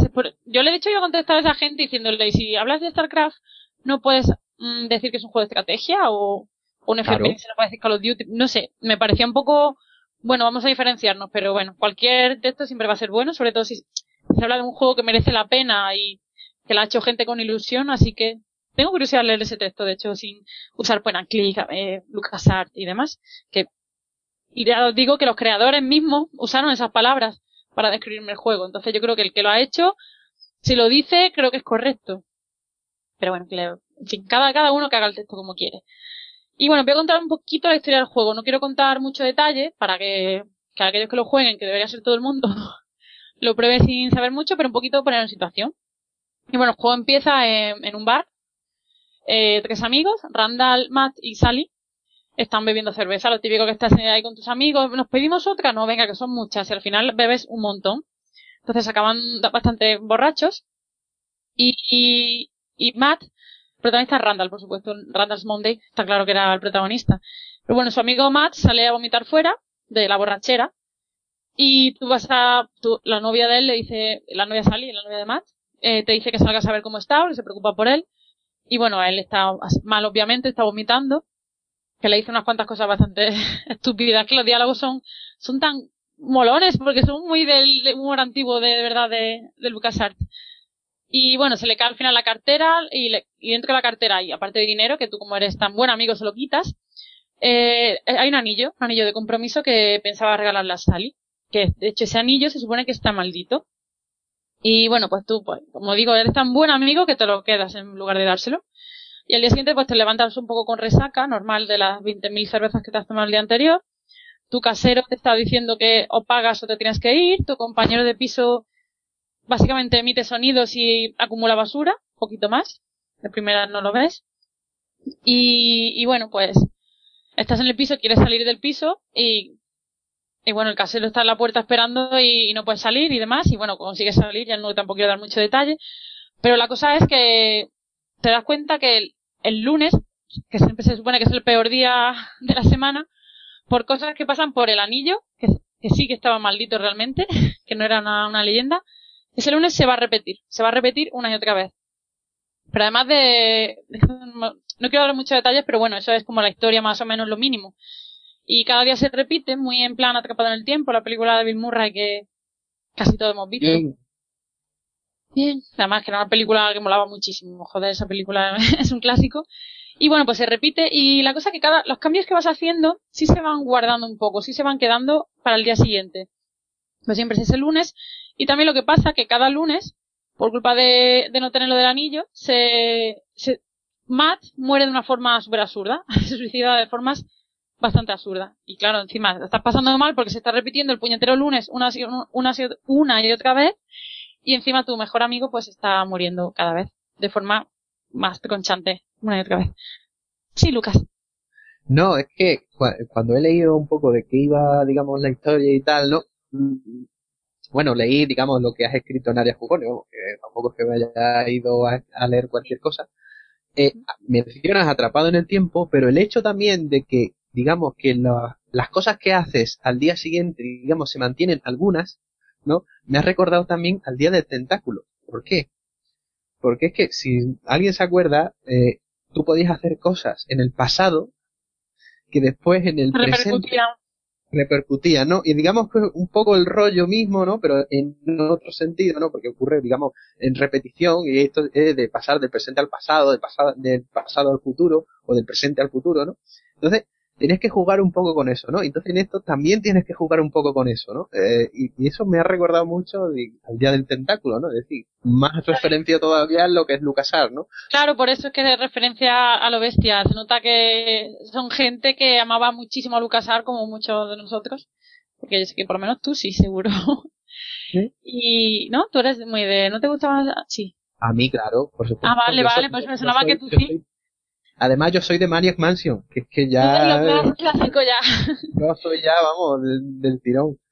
Sí, pues los creadores se nota muchísimo que tienen ese amor y por eso la referencia de ese tipo y, ya no solo de, en plan, que tienes que, por así decirlo, pensar un poquito más que te recuerde a otro título, sino que son algunas muy, muy visuales, ¿no? Que ves, eh, por ejemplo, yo qué sé, un, es que la, me recuerdo al principio del juego salía una, una, planta Resident Evil, una estantería, un huevo de Yoshi, no sé si salía algo de Mega Man, ya no me, acuerdo bien del principio, pero nada más empezar ya empiezas a ver a un póster del Gran Lebowski, no solo todo, no son solo referencia a videojuegos, sino en plan cultura geek hay de, es que hay de todo, de cómics, de cine, y te deja la cara tonto, porque cuando, igual que pasaba con, con Guacamole, que una de las cosas que, aparte del juego divertido, una de las cosas que más tenía que gustaba a la gente era la cantidad de referencias que veía a memes, a otros videojuegos. Me acuerdo con al Super Metroid, que yo flipaba con eso. nada más empezar, te aparece lo de Super Metroid, vamos, eh, directamente. Entonces, esa, a mí esas cosas me dejan con la sonrisilla de, ay, lo reconozco y, y lo bueno es que las referencias están metidas de forma que la persona que, que la jugó, lo ha visto, ha leído cómics o lo que sea, la va a disfrutar mucho y le va a encantar verlas, pero la persona que no lo ha visto simplemente va a pasar de largo y va a pensar que una parte del escenario o, un diálogo o lo que sea, pero no le va, no le va a ser, no se va a sentir perdido, ni como lo que decía en el análisis, que bueno, están puestas para que lo disfrute el que lo, el que lo conoce y el que no, simplemente va a pasar de largo y, y no va a, sentir que le falta información. Tampoco está muy cargado, ¿no? Es decir, no es que esté ahí las cosas puestas. Hay, hay muchísimas, ¿eh? Hay muchas, pero pero no de forma que se hace pesado. A mí no en ningún momento se me ha hecho pesado, todo lo contrario. Era como, ay, joder, esto es de esto, ay, esto es de este cómic, esto es de este juego, que, te alegra bastante. Y, y si no, pues lo ves y ya está. Por ejemplo, hablando con, fuego con fuego también, de hecho, que lo mencionaba antes con lo de Binding of creo que era, no sé si él me dijo algo que había visto de, no, no era él, no sé, bueno, alguien, una persona, que sale, ah, no, no era él, porque no sé por qué he dicho él, fallo técnico, maldita sea. Fue creo que alguien comentando en, Twitter una imagen y no comentaba, y era una frase de, de Trainspotting, pero no la comentaba, ¿no? como que no la había, no sabía lo que era, y decía, ah, no, un periódico, no sé qué, pero no, y no sabía de qué era, entonces para él era un periódico normal, pero la frase que venía era de la película Trainspotting. Entonces, bueno, pues ese jugador simplemente ve el periódico, pero otro que lo conoce, pues le va, le va a hacer más gracia, le va a gustar ver ese detalle. Así que la referencia mola, las que hay. Aparte, Randalls, eh, de hecho, bueno, le iba a contar luego lo de los dobladores, pero bueno, lo puedo contar ahora y cambio el orden un poquito que, que iba a hacer, que el doblaje tiene, vamos, a unos profesionales doblando de verdad, no es un doblaje cutre ni, ni bueno, ni siquiera normalito, porque hay juegos, bueno, tienen un doblaje normalito y, y bien. Pero este es un doblaje con gente profesional. Ni doblados, que normalmente suelen venir traducidos y poco más. Este está doblado, bien doblado doblado además muy bien en inglés y en español, porque en inglés los que ponen la, las voces son, creo que se llama Jeff Anderson, me parece, eh, creo que sí, es Randall de, de la saga de Claire, sí, Jeff Anderson, y Jason Mewes que era, era Jay en, también en Claire, no sé si acordáis de Jay y Bob, ¿verdad? Que salía Kevin Smith también. Y esto, pues, son, Randall coge el, Randall Hicks, coge el nombre como de los dos, y encima doblan los dos, los dos actores a, a los personajes y me parece una pasada que, que en inglés hayan conseguido que encima tanta referencia a ellos y que cojan a esos actores me ha parecido genial. Y en español, porque habrá mucha gente que prefiera jugarlo doblado en español y me parece muy bien porque tiene un doblaje también brutal, pues tenemos gente como Pepe Mediavilla, que es Morgan Freeman, o Gandalf. Después Carlos Isberg, que es la voz de Homer Simpson. También está la, chica que dobla a Penny de Vivan que no recuerdo ahora su nombre. Y vaya, que hay bastantes actores así, Ramón Langa, que es Bruce Willis. Hay un montón de actores así conocidos poniendo voces. Entonces, conocido me refiero a actores de doblaje, no el portero de aquí no hay quien viva, como era esa época que poníamos a este famosito, lo ponemos doblando, no, no hay gente, o bueno, me voy lejos, pero tenemos al Rubius doblando ahí el Sunset Overdrive. no, no le mencionemos otra vez en otro programa, por favor. Que no, ya mismo nos sigue y lo tenemos aquí. Claro. Pero está doblado por gente que sabe lo que hace y, se nota muchísimo. En un juego de este tipo, que hay tantísimo diálogo, se agradece que las voces sean, sean buenas, que no sean tan chorra o mal doblado, por así decirlo. Entonces, nada más que por el doblaje se merece ya bastantes puntos. Y bueno, pues era, quería decirlo doblaje ahora por lo de la referencia del Randall con lo de los saga Clairs y demás. Pero bueno, voy a seguir un poquito hablando del juego. Es decir, que son siete capítulos. Es decir, no es muy largo, te lo puedes pasar pues un poquito más de 12 horas. Es que depende también porque el juego, vaya, son resolver puzzles como cualquier aventura gráfica, combinar objetos, mirar muy bien el escenario, ver lo que puedes, lo que puedes sacar. Y lo, que pasa es que muchas veces uno se queda atascado. Y lo, lo digo yo que he jugado aventuras gráficas toda la vida. Pero aún así, joder, hay muchos momentos que, que te acuerdas de los creadores. y te joder, que aquí han sido un poco cabroncetes pero en plan bien, porque el juego supone un reto que viendo juegos como The Wolf Among Us o, The Walking Dead, pero el de Wolf Among Us me pareció peor todavía por eso, porque era como un paseo. Es darle a clic a elijo esta frase, ahora elijo esta, ahora esto. también es que casi otro tipo de juego, aunque lo, te lo quieran vender como aventura gráfica, no lo es. para mí es una especie de aventura conversacional, más bien. Porque es que solo hablas, eliges lo que decir. Realmente no, y tocas cosas en el escenario, vale, pero no tienes que, no tienes que pensar ni una sola vez en The Wolf Among Us. claro, es que yo creo que este tipo de juego no se trata de pensar, se trata de actuar. Sí. Y algo, la aventura gráfica tradicional es más pensar qué vas a hacer, ¿no? y aquí, y aquí toca, toca pensar, yo me quedaba bastante atascada y, y, pero nada más empezar, y que pues también al principio no recordaba que lo había probado en, en la Week, que podías combinar los objetos entre ellos, no sé por qué no lo pensé, y me quedé un rato parada casi nada más empezar pero ya caí, ya volví a mi cerebro de jugadora de aventura gráfica, pero aún así, ya digo, me quedé atascada bastantes veces, un juego dificilillo, hay gente que nunca ha jugado al género, a lo mejor incluso se puede quedar un poco más atascado, pero bueno, nada que sea imposible. Es decir, darle muchas vueltas y mirar todo bien, pensar en los objetos, incluso a veces las cosas más absurdas, ya sabemos que en las aventuras gráficas muchas veces es lo que funciona. Pero bueno, es que yo un juego para todo el mundo, incluso los que no se han acercado a aventura gráfica. Luego para jugar, pues tiene el típico, tiene dos tipos de control. El típico de pinchas en un objeto y te sale otro circulito con, pues usar, bueno, usar, coger, empujar, tocar, lo que sea, eh, hablar y observar. Es decir, acciones de las más típicas de siempre. Eso, pues, eso es como el medallón del curso de Monkey Island o... Sí, totalmente, que es, es, lo que hemos visto siempre, que tiene estas opciones distintas. Y luego hay otro que se supone que está hecho para gente que ha jugado menos, que con el, si le das clic izquierdo a un objeto, usas la acción principal de ese objeto y si le das al derecho la de observar. Se supone que lo, para que sea un poquito más rápido, para facilitar un poco, pero vaya que el, el control normal, el que hemos hecho toda la vida, no, no hay tanta diferencia. No, se, se, lleva mucho todavía, eh, se lleva mucho eso, y desde hace bastante años, desde hace 10 años se suele hacer también lo de clic izquierdo, clic derecho y para adelante, ¿sabes? Claro. Y muchas veces ya lo del medallón del curso Monkey Island, me iba a acordar de, de otro juego que también de esto, el Full Throttle, por ejemplo. Ay, el Full Throttle me gustaba mucho. Ese, ese juego. también tenía el medallón, ¿no? Pero tenía el medallón si pulsabas el botón secundario, ¿no?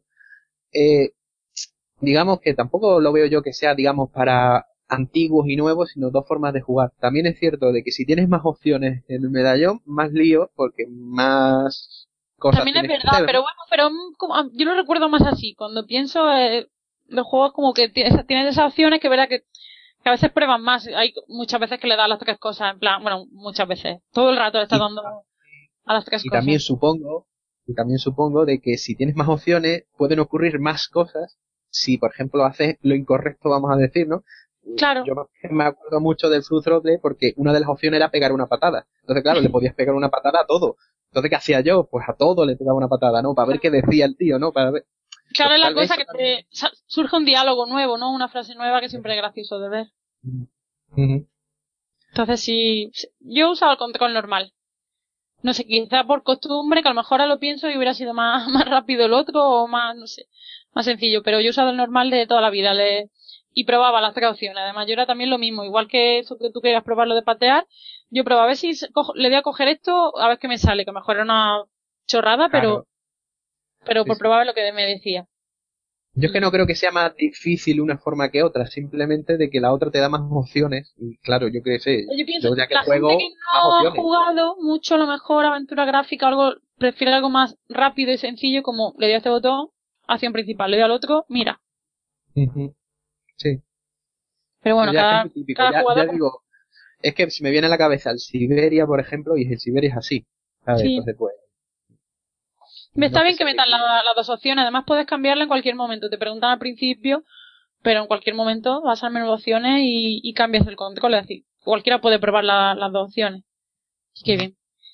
Y bueno, ¿qué más puedo contar? Ya, porque ya he hablado más o menos de lo que quería, que supierais cómo era el juego. Eh, porque lo crearon, que es decir, lo crearon por puro amor a, a esas aventuras gráficas, que el mismo amor que tenemos nosotros, pero yo como yo no sé hacer juegos, los juego ahora. Y esa gente, o sea, se sentía mucho amor, pues han hecho ahora uno.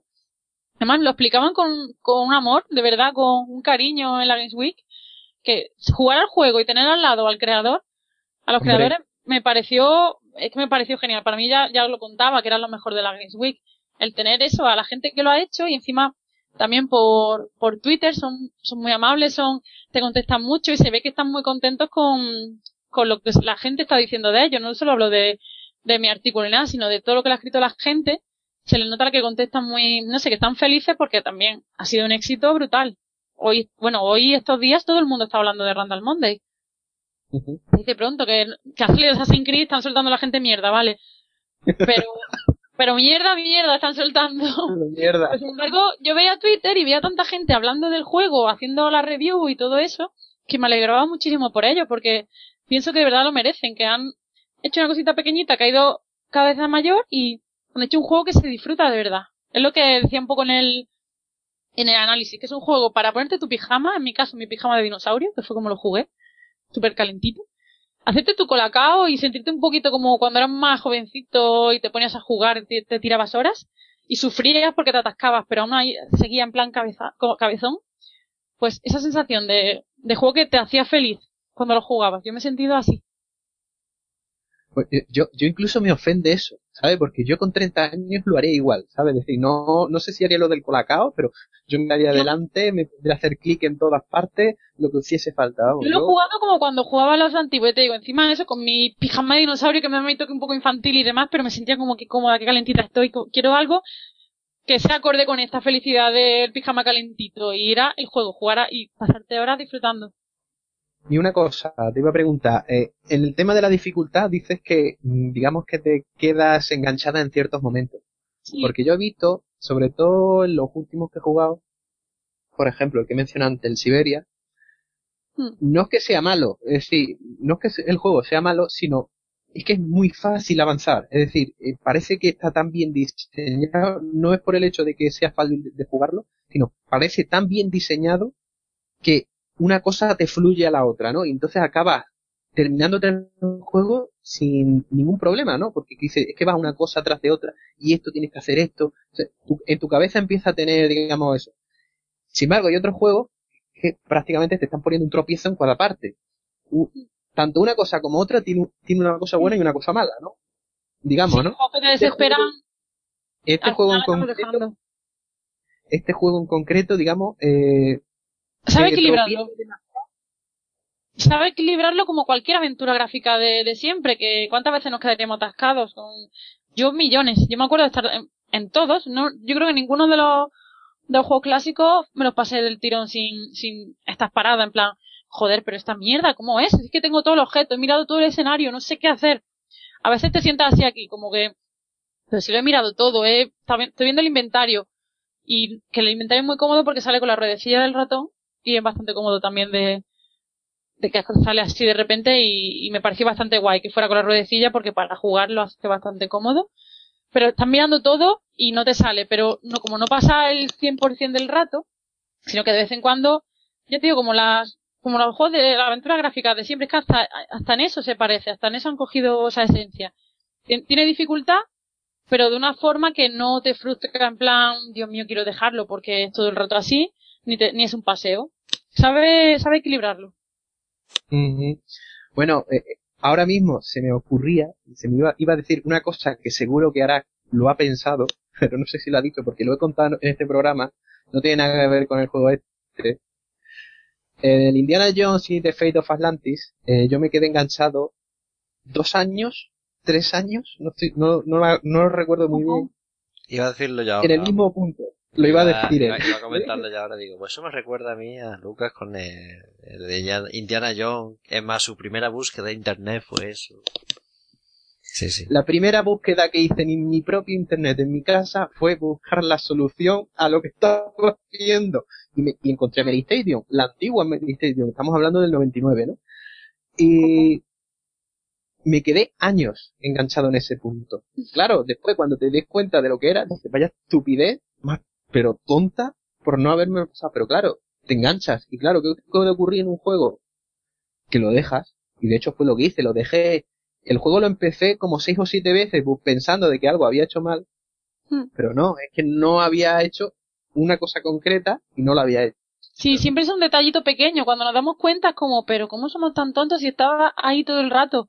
Pero no nos damos cuenta. No ha pasado a todos, es decir, que todos nos hemos sentido tontos en esa forma por si alguien conoce el juego, fue en la mina de Nosos, cuando tienes que hacer el triángulo con un, creo que era la, un cráneo de un carnero y, una cola de toro, creo que era, y tenías que usar un, no era un telescopio, era una máquina de esta para hacer delineante, que ahora no me sale el nombre, y tienes que hacer unas líneas con unos cuernos, bueno, pues ahí fue donde me quedé enganchado. No supe hacer las líneas nunca, y en el momento que lo hice me pasé el juego.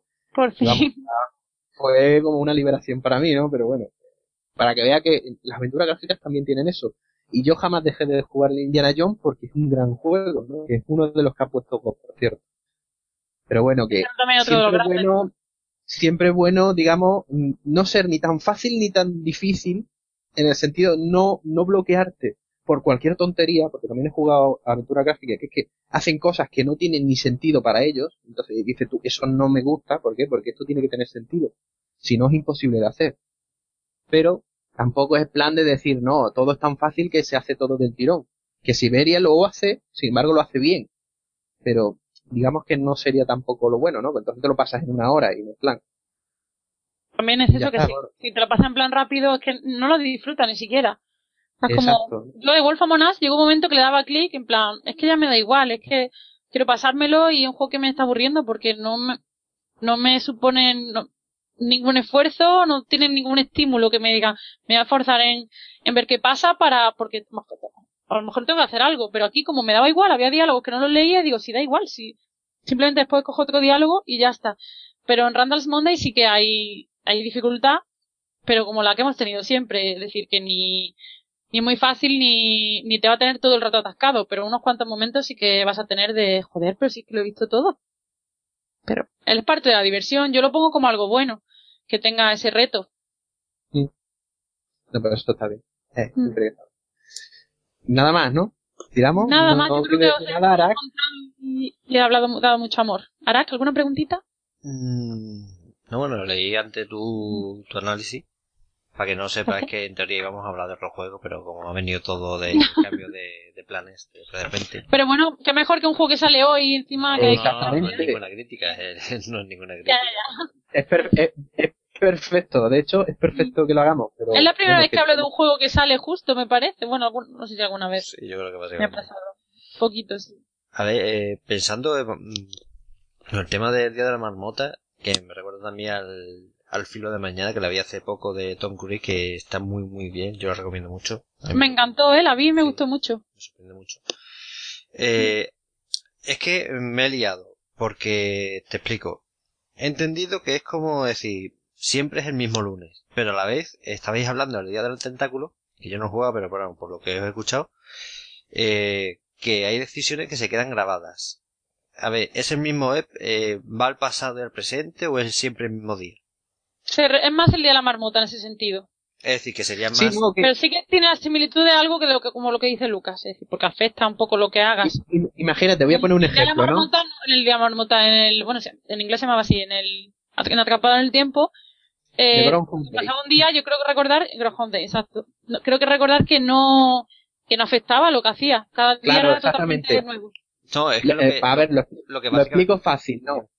Lo explico fácil. Eh, en el día del tentáculo, digamos que puede hacer ciertas cosas, no voy a contarlas porque tampoco creo que sea bueno, ¿no? Como eh, esconder un objeto en cierto lugar para que en el pasado, para que en el futuro encuentren ese mismo objeto, ¿sabes? Pues eso es lo que puedes hacer, ¿no? Es decir, ese tipo de cosas. Sí, pero lo pues en este caso es, eh, digamos, ocurre el día, ¿no? Lo que está diciendo Mara, ocurre el día, ¿no? Y digamos, haces algo que resulta que al día siguiente te lo encuentras cambiado. ¿Por qué? Porque lo has ejecutado el día anterior. ¿Entiendes por dónde voy? Es casi igual. Pero sí que es, decir, no, lo que yo digo es entonces que es siempre es el mismo día, con lo cual no son paradojas temporales. Es como por ejemplo en un capítulo de Doctor Who donde la humanidad del futuro mata a la del pasado y sigue viviendo la del futuro, o es más viajes en el tiempo entre pasado y presente de un par de días. Es lo que yo digo. Es que no me queda claro. Es decir, cada se repite, se repite el, mismo lunes, pero... no lo son. Sí, no, pero también yo creo que sé por dónde va. Es decir, el día en realidad cada, se repite, pero cada vez es distinto, ¿no? Lo que tú haces tiene consecuencias que se guardan. Vale. Es decir, una mezcla de las dos cosas, por así decirlo. Vale, vale, eso es lo que yo quería decir. Porque es que es eso. Eh, si Bill Murray hace algo, eh, pone, yo qué sé, pone un, es que no sé decir un ejemplo, pero Bill Murray hace algo, pues eso se mantiene. Que digamos ¿Pero una cosa concreta? Sí, básicamente estáis diciendo como pasa en eh, Regreso al Futuro que hay distintas líneas temporales. Se vive el mismo día, pero son distintas líneas temporales. Y digamos que se... Pero es la misma, eres, tú mismo siempre. Porque, por ejemplo, tu amigo muere cada día y cosas así, cada lunes. Vaya lunes de mierda, eso sí que es un lunes de mierda. eso se trata, amigo de forma absurda. Es la cosa, claro, en plan, todo el mundo odia los lunes, ¿no? Pues toma, lunes se repite una y otra vez. Y digamos que quien haya nacido en los años no 80, sino, vamos, para que tenga, no sé, 13 añillos, ¿disfrutará el juego igual que uno que haya nacido en los años 80, como nosotros? Si puede disfrutar, si es capaz de disfrutar una aventura gráfica, la va a disfrutar, porque yo creo que un género que cualquiera que venga de nuevas puede disfrutar. El caso de las referencias, es cierto que va, a lo mejor reconoce referencia a Zelda o a algún cómic o algo así más, más moderno. Pero a lo mejor muchísimas referencias pues, o de películas que no ha visto, pues es imposible que las reconozca, pero no va, no va a sentir que se está perdiendo una parte importante del juego, aunque lo es realmente porque el que sí la reconoce lo disfruta, pero el que no, pues pasa el juego como una aventura gráfica normal, como, como una de la antigua sin, sin referencias, es decir, la antigua no tenía ninguna referencia. De verdad, no. Como mucho de referencia a otra de misma de LucasArts, algún, algún guiño, pero no tenían esa referencia y se disfrutaban. Entonces yo creo que si un niño de hoy en día está abierto a jugar a cosas que no sea Call of Duty, ni FIFA, ni demás, que sé que habrá muchos, pues eso sí pueden disfrutarlo, aunque no reconozcan la- las referencias. Y el hecho, y el hecho de las referencias, también digo yo, yo soy de los que busca referencias de los 70, de los 60, que para eso está internet, digo yo. Para eso está internet, no para el porno, está para eso. Muy bien, está para eso. Muy No, bien. no, está para eso. Yo para mí, es para eso. Bueno, pues por mi parte ya está. Si no queréis decir nada más, pasamos ya a las despedidas, al minutillo de oro.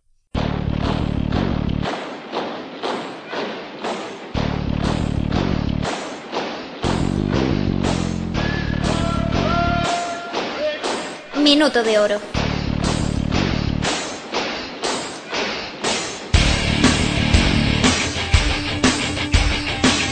Bueno, pues vamos a empezar con, con el minuto de oro. Como tanto como, Mara estaba hablando bastante tiempo, vamos a dar un pequeño descansillo. Así que voy a ser más educado y voy a despedirme yo primero, porque Lucas también es el último que tiene que despedir, así que me toca. Ah, No, pasa porque somos pocos. Sí, está, eh, además está relacionado un poquito con el tema de Ran, eh, Randas Monday, porque ha hablado de Claire, de los actores de, to- de doblaje para el inglés son, son actores de, de esta serie de películas. Y Ahora, espérate, espera, espera, espera un momento. Ahora se me acaba de ocurrir. ¿Se puede cambiar el, el doblaje? ¿En el ¿A juego? Monday? Sí, pregunto. ¿Cómo que cambiar? ¿Que tú hacer el tuyo? Eh, no, es decir, que lo- si lo puedes poner en inglés. con español, en, en los textos en español. Mm, No a ver, lo los textos están en español. Yo lo he jugado, yo lo he jugado doblado en español. Ya, pero no sabes si se puede cambiar. Puedo, ahora mismo, si me deja un segundo, te lo, te lo puedo Bueno. hasta comprobar en riguroso directo. Pues sigue hablando, Arak.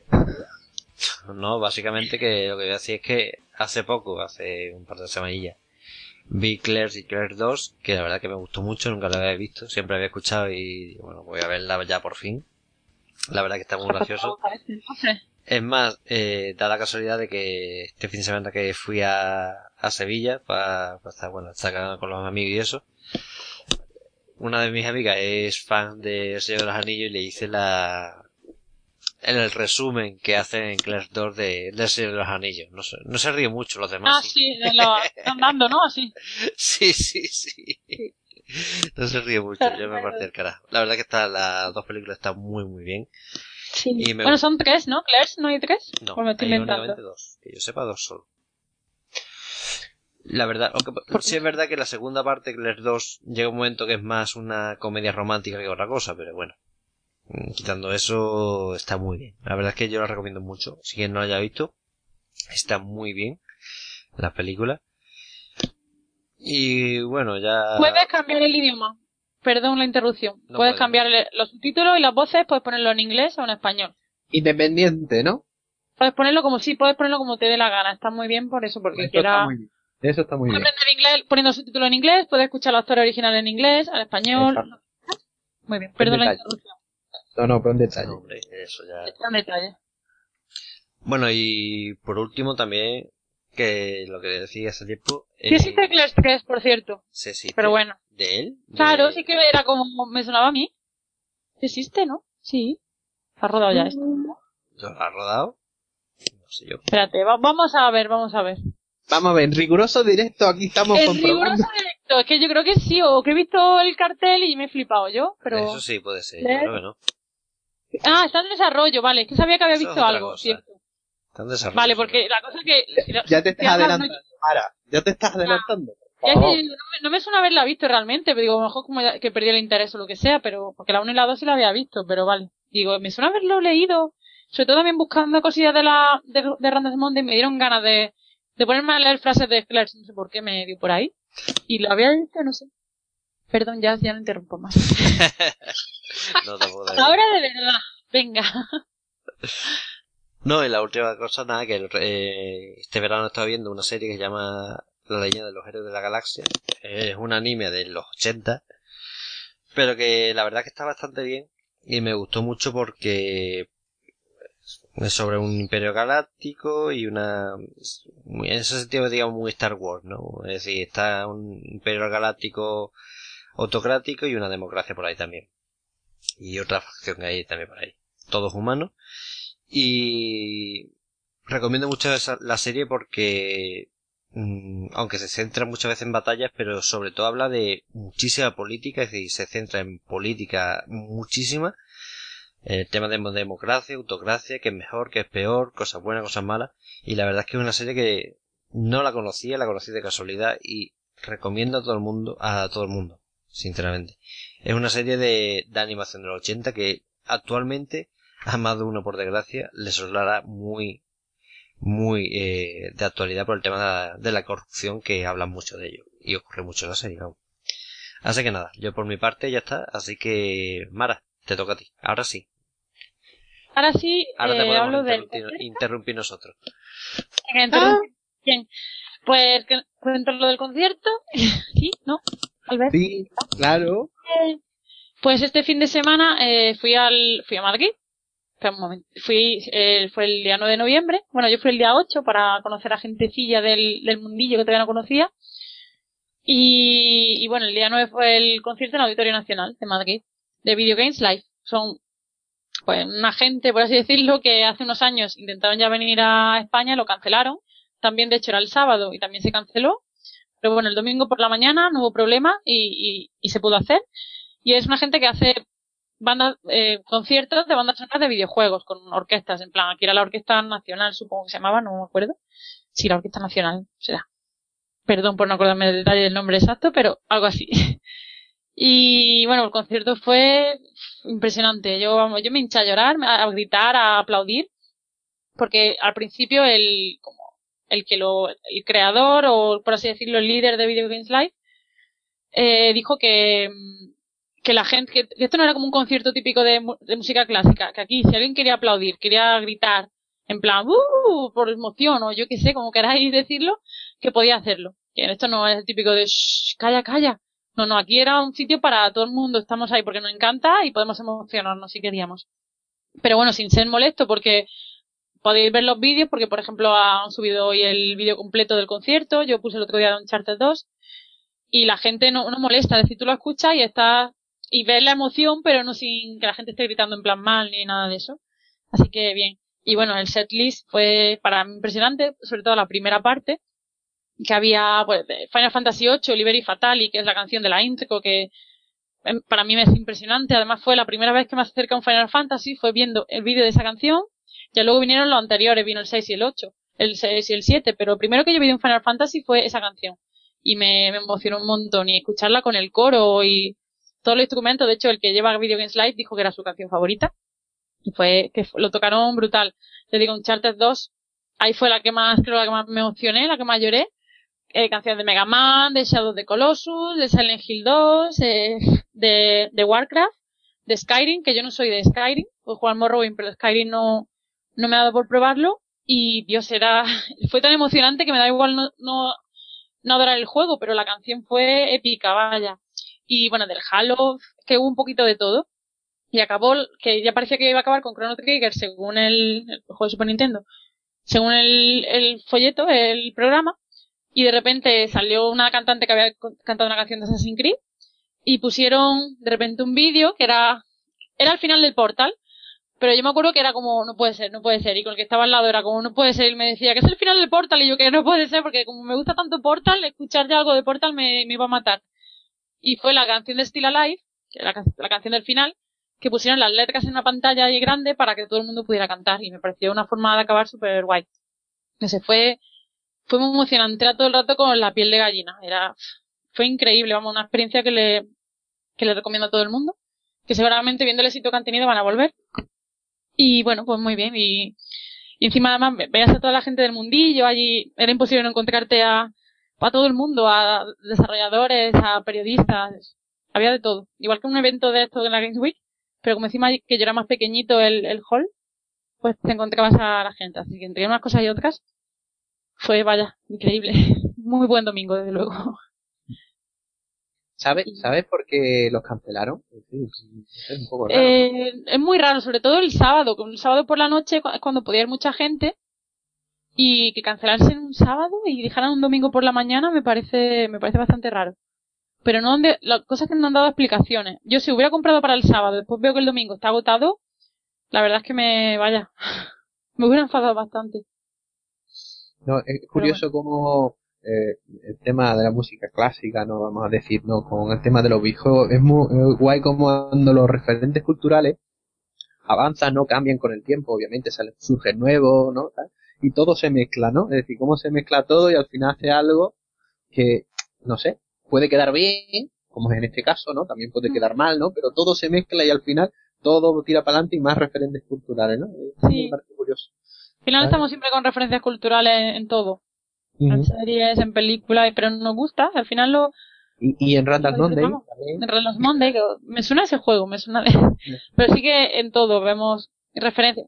En series como la Vivan Theory, bueno, mucha gente que no, no es friki, por ejemplo, pero hay otra que sí le gusta ver esa referencia. Para mí, a mí me pueden decir lo que quieran de Big Theory, pero la, la serie que realmente critica que cancelasen Firefly.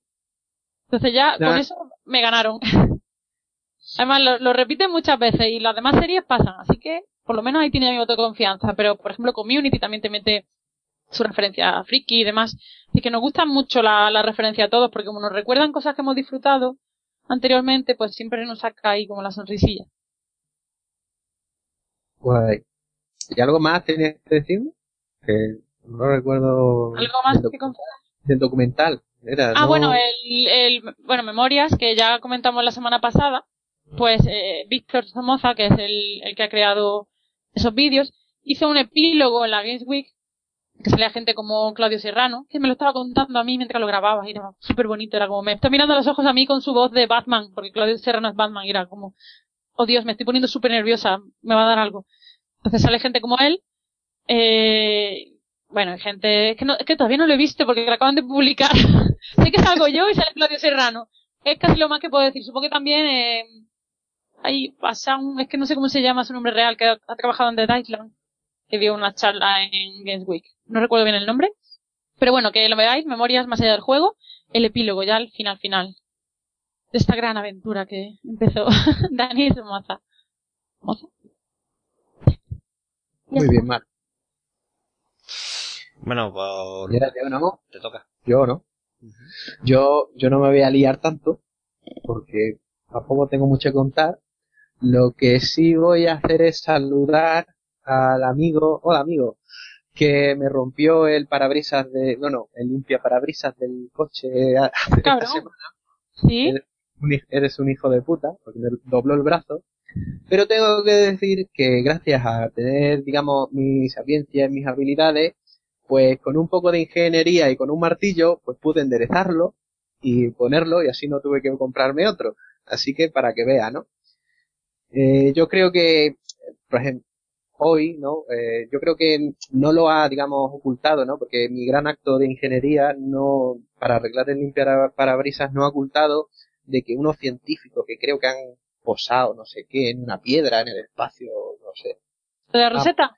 sí, sí, eso no es nada comparado con lo de haber enderezado mi limpia parabrisas. Ah, lo mío es mucho mejor, que dejarlo muy claro, que ha quedado, además ha quedado de puta madre. Y nada más, ya por hoy ya nos despedimos y como canción voy a coger una de, si no recuerdo mal y no lo digo mal, Arak, es Rockerbed Hairball Chicken, ¿no? Sí. La pronunciación es correcta, por lo menos. Sí, sí, sí. Eh, que es un videojuego que algún día hablaremos de él, porque hay que hablar de él. Y eh, dejaré una cancioncilla para el final. Y las tomas falsas al final, que casi nadie se da cuenta, pero... Así que nada más y hasta la semana que viene. Esperemos con más gente. Adiós.